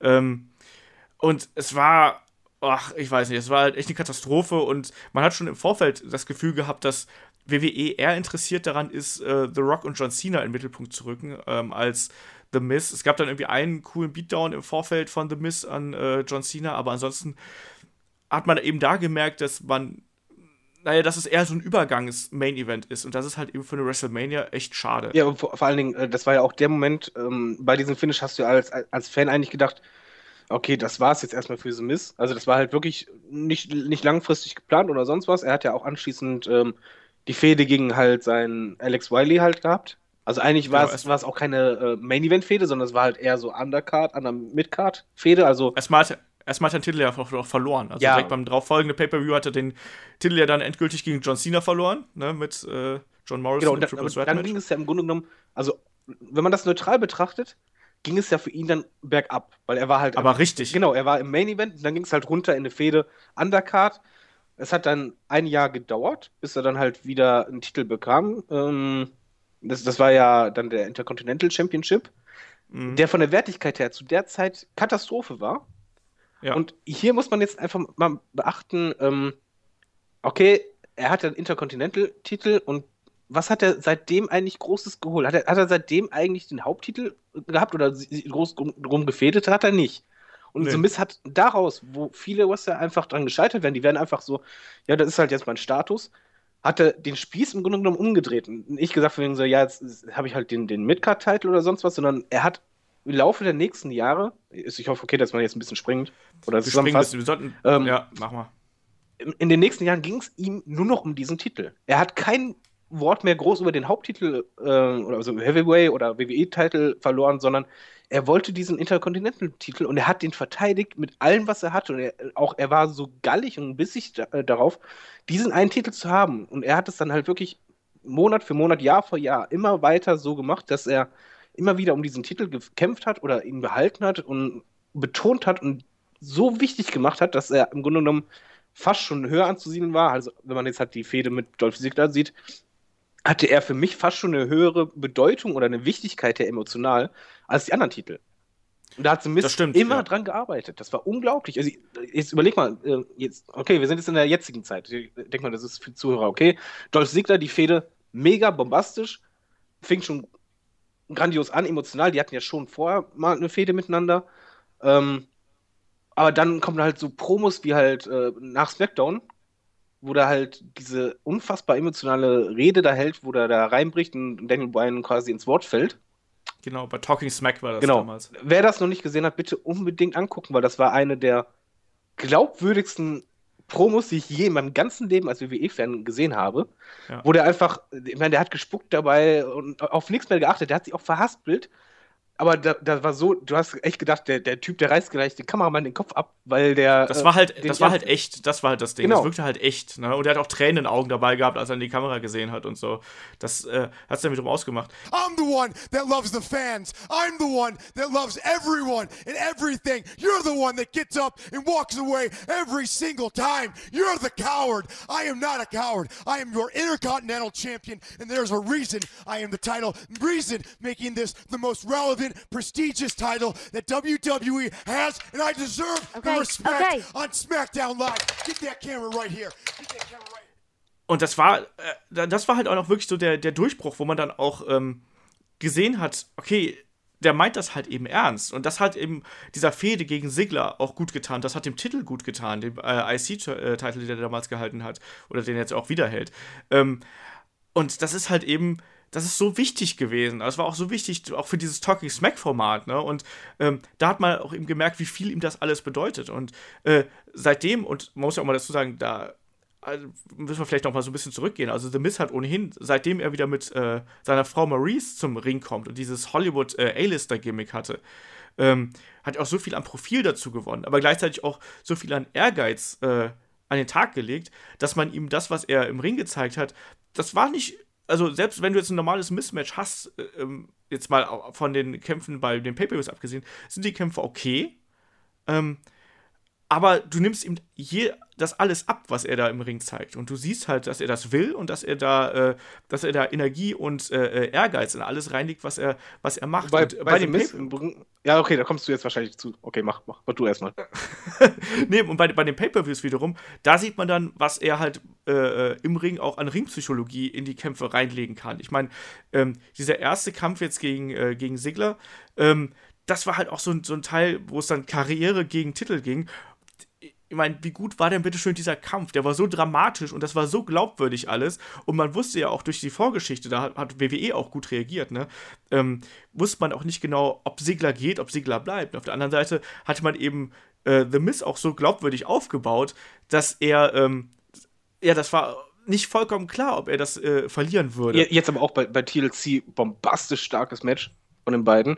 Ähm, generell, ja. was halt bei The Miz ist, ich glaube, das, das ist auch sehr klug, was er macht. Und ich glaube auch, dass er das beabsichtigt. Seine normalen Weekly-Matches, die er hat, sind halt, wie du sagst, okay, die sind nicht so was Besonderes. Aber ich glaube, er macht das auch schon sehr bewusst, dass er die Pay-Per-View-Matches dafür eine Latte höher hebt. Dass er die, die Pay-Per-View-Matches, die er macht in den letzten Monaten, die sind immer irgendwo was Besonderes. Und die haben auch immer eine Storyline im Ring. Ähm, die genau. haben immer Emotionen. Und das machen andere Wrestler zum Beispiel nicht. Andere Wrestler ballern im Grunde genommen weekly-mäßig alles schon raus, was sie haben, und beim Pay-Per-View zeigen sie dann fast dasselbe. Das ist ja das, was ich meine mit Ringpsychologie, weißt du? Der hat jetzt halt irgendwann, du hast halt gemerkt, es hat bei ihm Klick gemacht, also, äh, und hat plötzlich verstanden, wie er seine Matches richtig aufbauen muss. Wie baue ich vielleicht ein normales Weekly-Match auf und äh, wie ziehe ich das durch, dass ich auch äh, 20 Minuten bei einem, äh, bei einem großen Event äh, so gefüllt kriege, dass beide Leute gut dastehen und dass die Geschichte erzählt wird. Das wird ja heutzutage ja so, gerade in diesem äh, Zuge der, ja, der, der Independent Wrestler, die halt von außen reinkommen, ähm, habe ich ja manchmal das Gefühl, dass die, dass sowas wie In-Ring Psychology, das wird halt so unterbe unterbewertet mittlerweile im Ring. Weißt du, dann geht es dann eher darum, dass man die geilsten Aktionen der Welt zeigt und hier noch irgendwie einen coolen Konter und da noch äh, sonst was für einen verknoteten äh, Move irgendwie manchmal ist es beim Wrestling halt weniger mehr. Und das ist genau das, was äh, The Miz aktuell auszeichnet. Ne? Der, da kommt es nicht darauf an, wie, äh, ja, wie spektakulär die Aktionen sind, sondern es kommt eher darauf an, was das für Aktionen sind und welchen Sinn die Aktionen machen. Und das ist äh, genau das, was äh, Mismatches gerade bei den großen Events aktuell für mich so interessant machen, weil der halt wirklich schafft, dann auch mit seinem also man muss auch sagen, dass er natürlich auch mit Dolph Ziggler natürlich einen geilen Partner hat und auch eine geile äh, Chemie zusammen okay, hat. Okay, ich aber, da Einwurf, ähm, weiß nicht, ob du das letztens gehört hast, den TLC schon komplett im Podcast, da haben wir das schon angemerkt, das ist zum Beispiel für mich eine Fehde, die auf einer Qualitätslevel ist von Bret Hart gegen Shawn Michaels oder Bret Hart gegen ähm, Mr. Perfect. Ähm, die beiden harmonieren super zusammen, was bei den Matches, was du halt sagst, jedes Match von denen ist trotzdem anders. Also zum Beispiel ja. das Leitermatch, das TLC-Match, die Storyline, dass er halt dermaßen immer auf dieses Bein von Sigler ging, auf, auf jede erdenkliche Art und Weise, um halt erstmal Switching Music halt äh, zu blockieren, aber auch, weil er halt so intelligent ist und The Miss wirkt halt wie ein intelligenter Wrestler. Von wegen, okay, wenn sein Bein im Arsch ist, kommt er die Leiter langsam auch hoch. Super gemacht. Das Match davor war ja eher, wo es um Emotionen ging. Da ging es ja darum, von wegen, er, er wollte Dolph Ziggler brechen, war aber dann selber kurz davor, gebrochen zu werden mental. Ähm, jedes Match ist bei The Miz aktuell anders und es ist eigentlich erschreckend, dass ich echt sage, dass ich mich momentan am meisten auf The Miz Matches freue. Okay, mit Dean Ambrose, die Fehler habe ich keinen Bock, aber ähm, ja. mit Dolph Ziggler zusammen, das, das war halt einfach, das, das war jetzt Gold wert für mich. Das war wirklich, wo man einfach sagen muss, da haben Jungs sich wirklich Gedanken gemacht, die haben nicht 0 auf 15 abgezogen und das ist halt bezeichnend für seine Karriere. The Miz holte aus seinen Situationen, die er hatte, eigentlich das Maximum raus. Und ich möchte noch einwerfen mit Maurice, äh, erstmal finde ich, dass die beiden echt ein gutes Paar abgeben, was ich selten finde bei äh, Wrestlern. Also das mhm. wirkt authentisch und glaubwürdig. Ähm, ja.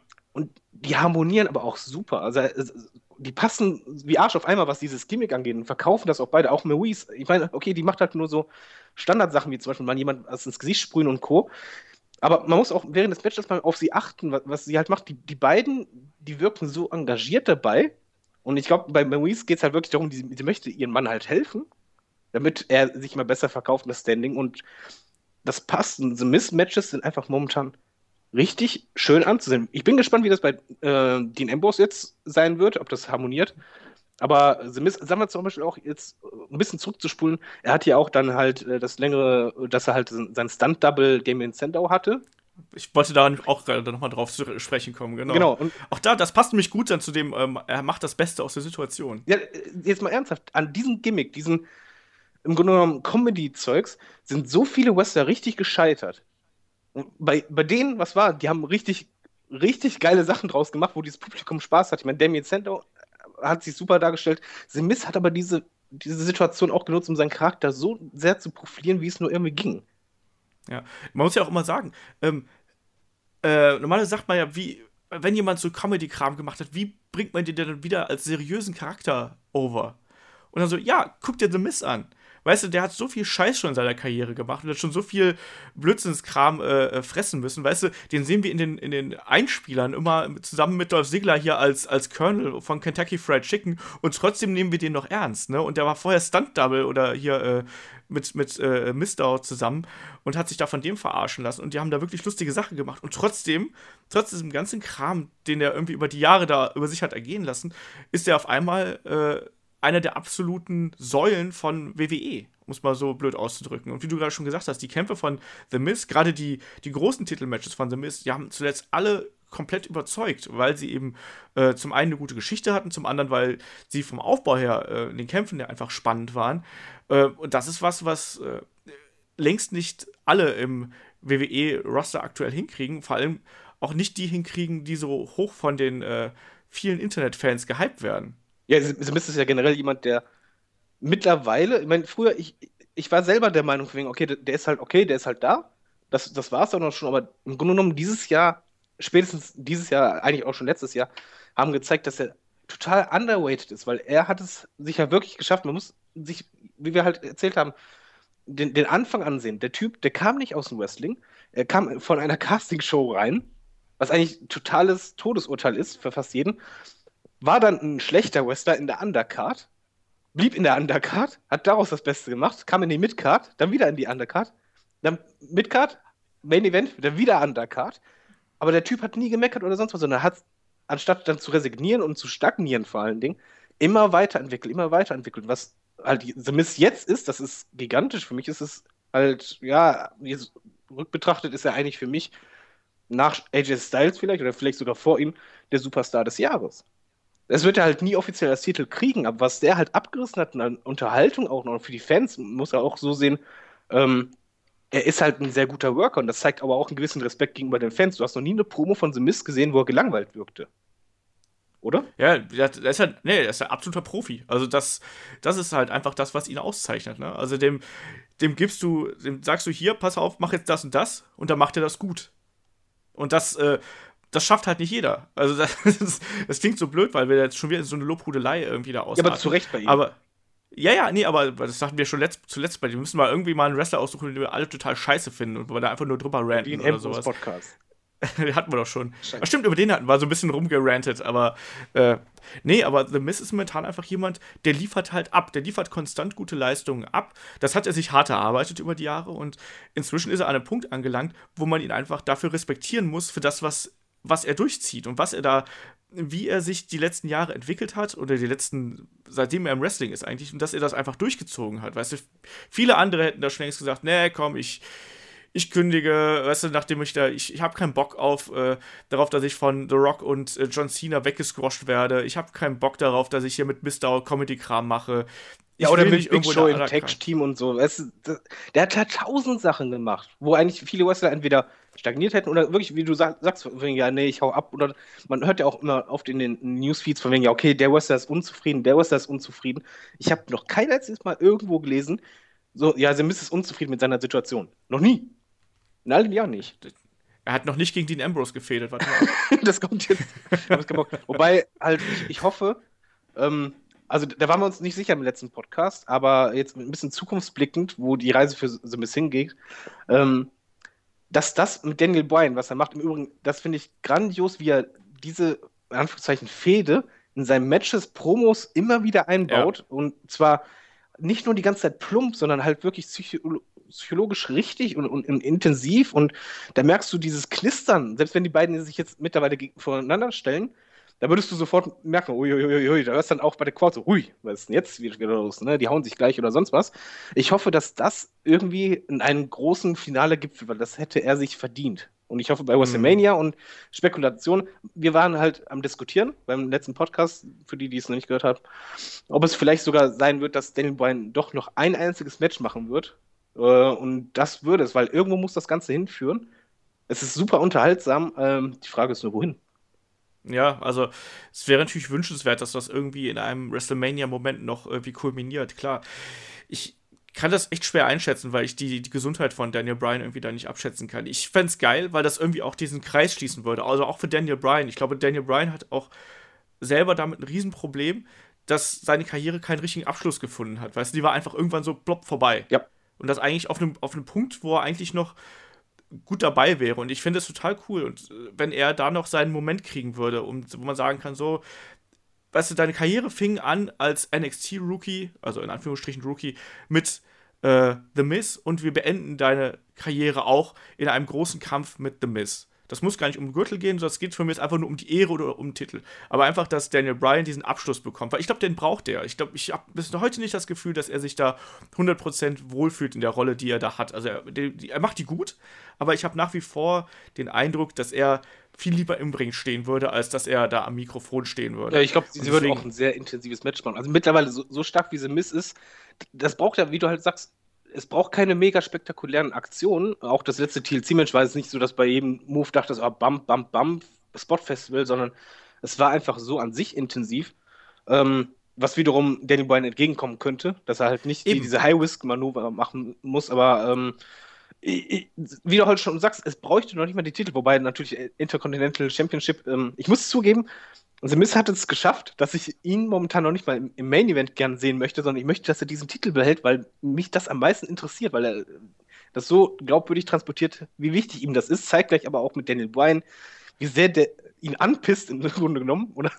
Ähm, ah, ich finde, das, das ist momentan die glaubhafteste Fehde, die wir seit, seit ja, vielleicht ein Summer of Punk in der WWE haben. Es ist auf jeden Fall super interessant, was WWE da aktuell aufbaut. Ähm, Und also auch vor allem auch wie clever sie das machen, weißt du, hast auf der einen Seite halt eben diese, diese TV-Fehde, also immer diese große Fehde, ähm, wo dann auch The Miz aktiv im Ring steht und dann aber parallel dazu immer noch diese kleinen Spitzen, die die beiden gegeneinander abfeuern, weißt du, auch wenn du dann irgendwie bei der bei TLC irgendwie so ein Promo-Segment hast mit Daniel Bryan, wo es dann heißt so, ja, äh, und kann das sein, dass du The Miz nicht magst? Und ja, natürlich mag ich den nicht und genau deswegen stecke ich ihn halt in die Matches, in die er ist. Genau, be beide sind ja auch noch sehr direkt, das ist ja nicht so, dass einer so tut, ne, ich bin der Face, na, na, na, sondern von wegen, ey, nee, du gehst mir auf den Sack, der andere kommt rein, du gehst mir auch auf den Sack.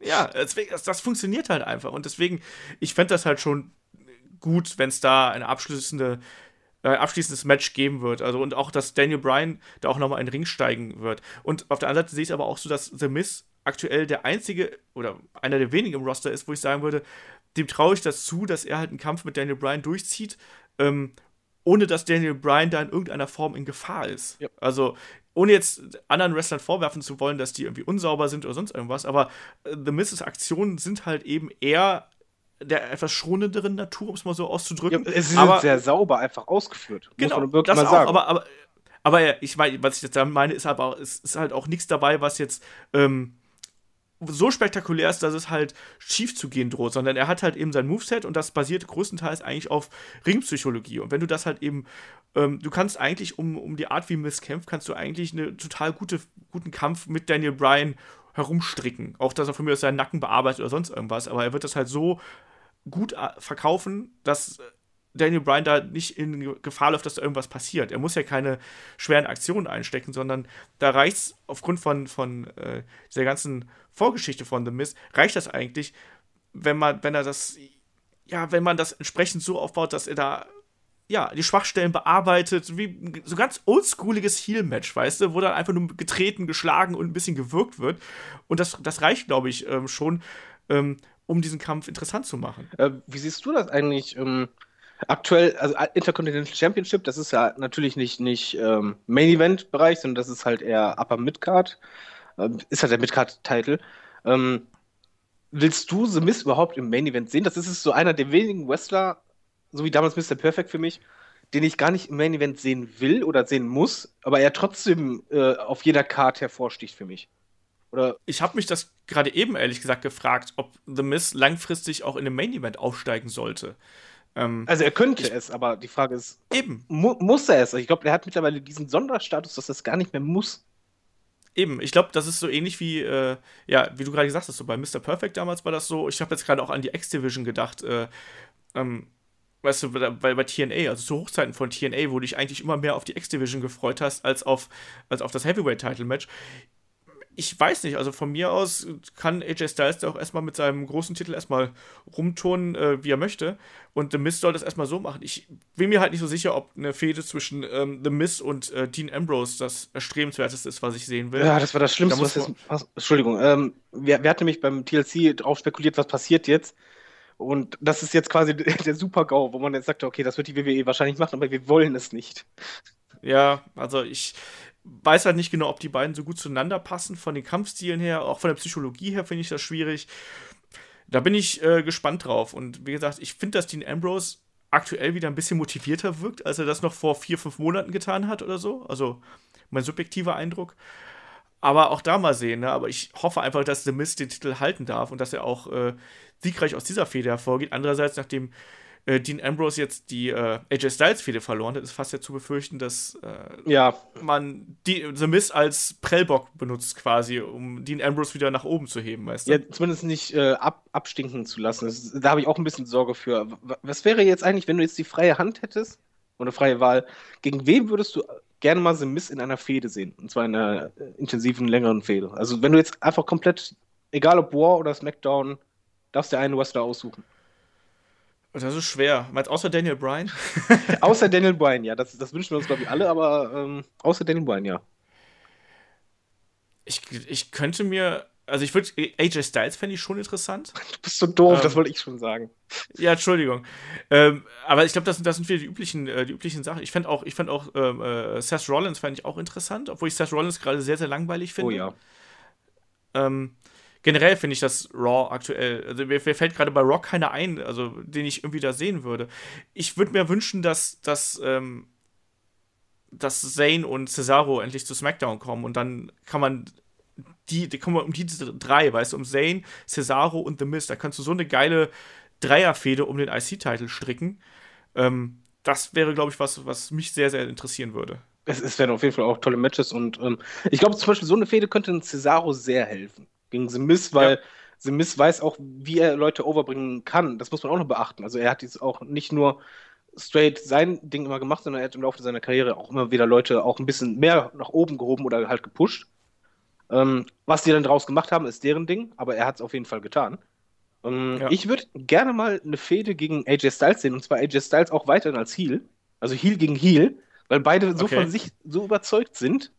Ähm, ich glaube, das, das könnte einfach mega funktionieren und mega zünden. Wenn das einfach. Und dann Title versus Title? Da, da, das wäre mega. Also ich, ich fände das halt grandios, so, so eine Fehde, wo es halt wirklich geht, einfach das größte Ego gegen das größte Ego. ja, weil beide halt sehr überzeugend sind. Es ist ja nicht so, dass The Miz, das ist ja ein Unterschied zu, zu seinem Haupttitel ähm, äh, als er den Titel hielt, war er ja ein Heel, der sehr feige war. Äh, mittlerweile mhm. ist er ja ein Heel, der einfach intelligent ist.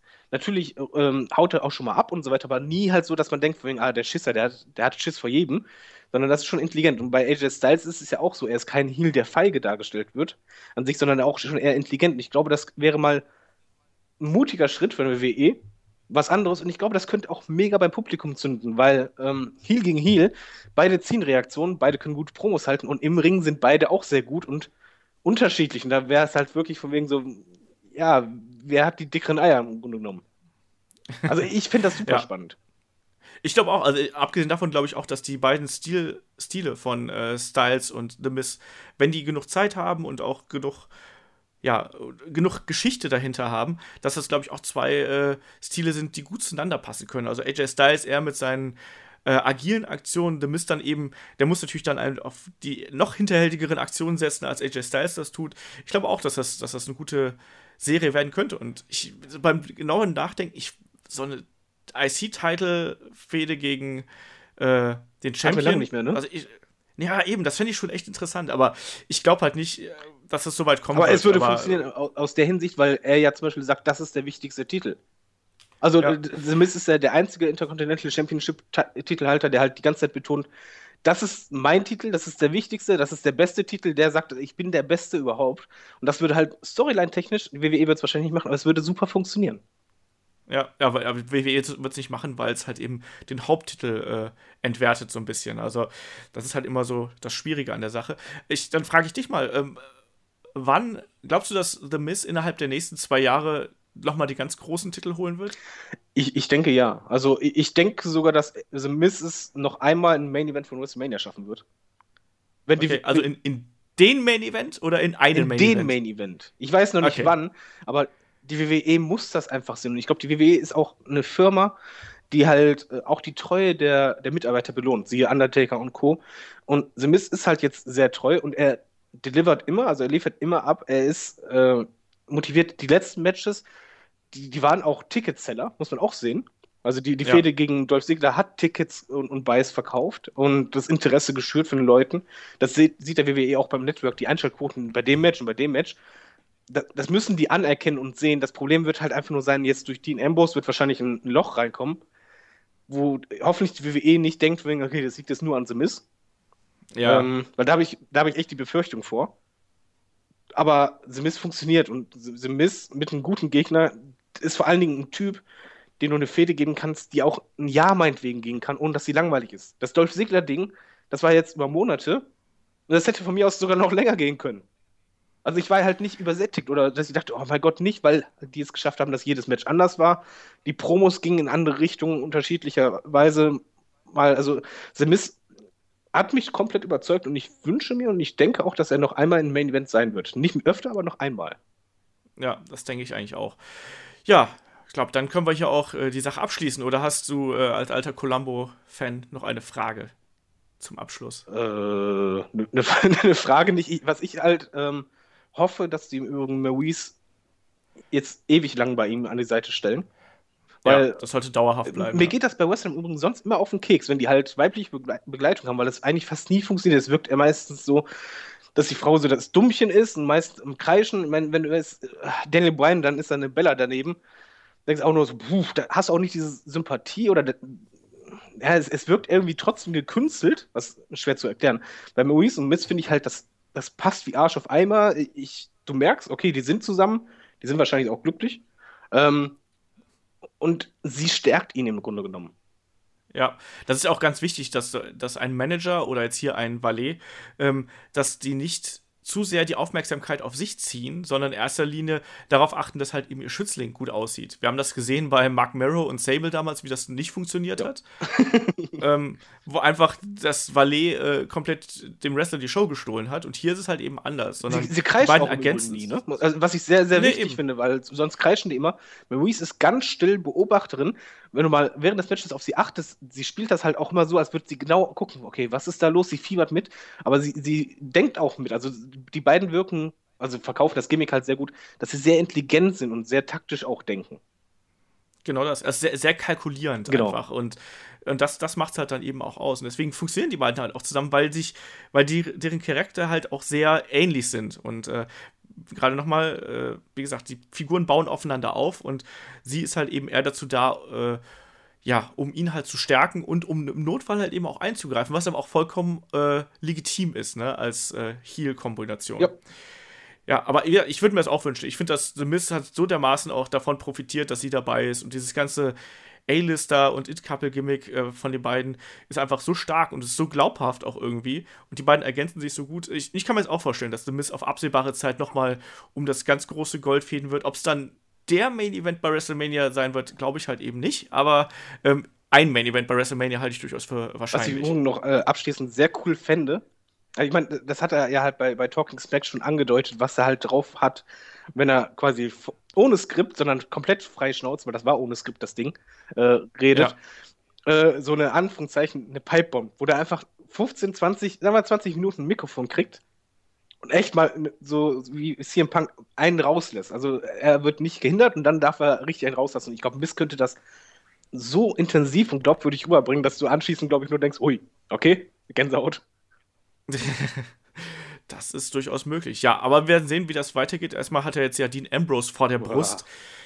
Und das kann schon mal äh, eine echt harte Aufgabe werden, um es okay, mal so, so äh, auszudrücken. Abschließende Frage, Columbo-mäßig. Wer, wer gewinnt die Fehde? Ich hoffe The Miz. Nee, nicht ho nein, nein, nein, nicht hoffen, sondern was denkst du, wer gewinnt? Ich, ah, Dean Ambrose gewinnt das Ding. Das ist das Schlimme. Das ist das, was ich, was ich echt befürchte. Ja, ich, ich denke es leider auch.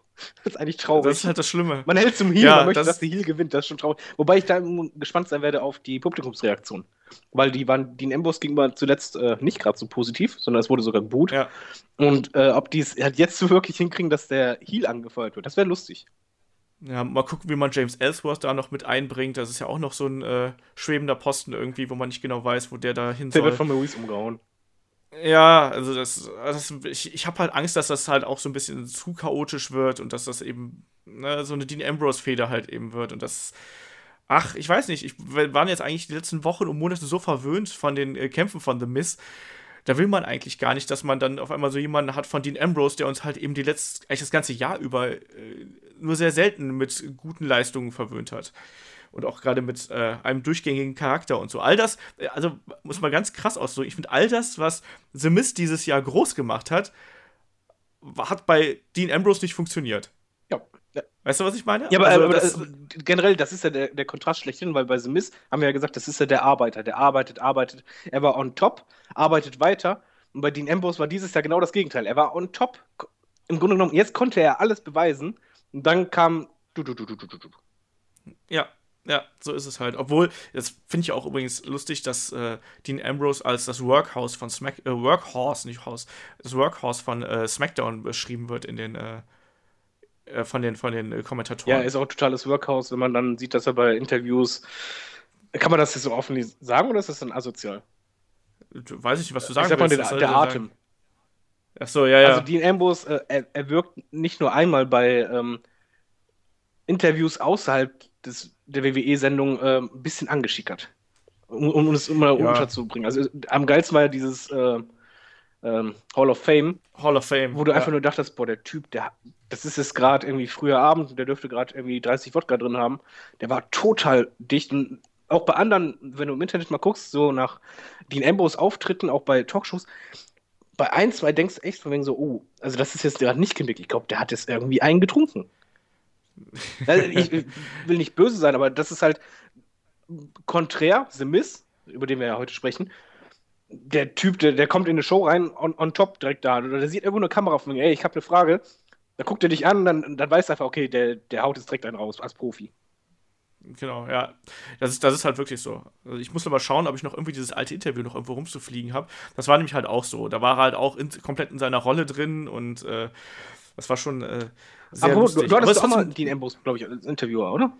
Nee, äh, Dean Ambrose hatte ich Ah, nie im okay. Interview. Ich hatte, ich hatte nur The Miz und äh, Cesaro. Wer, und Co., wer war das denn? Ich meine, Kuro, ne? Irgendeiner hatte mir nämlich auch schon mal gesagt, Kuro hatte genau, den. äh, irgendeiner sagte mir, der hatte Dean Ambrose im Interview und das Einzige, was er erstmal merkte, von wegen so, boah, der eine Fahne.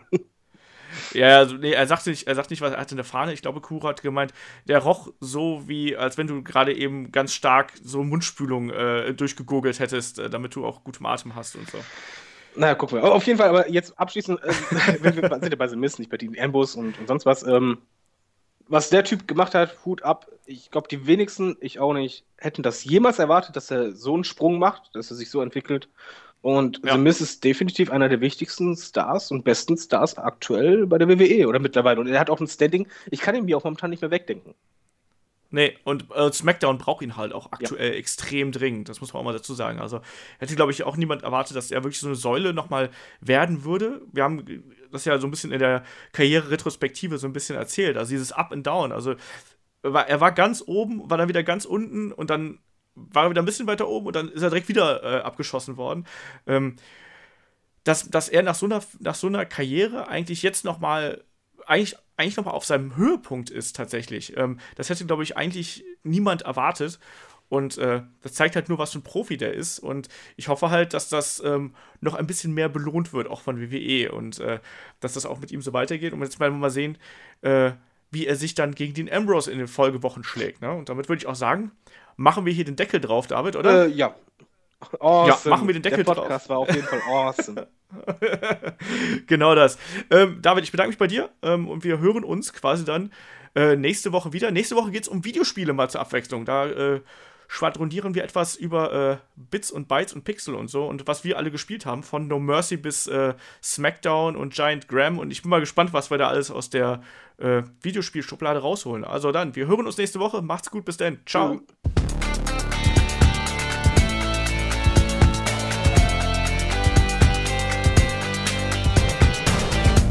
Headlock, der Pro Wrestling Podcast.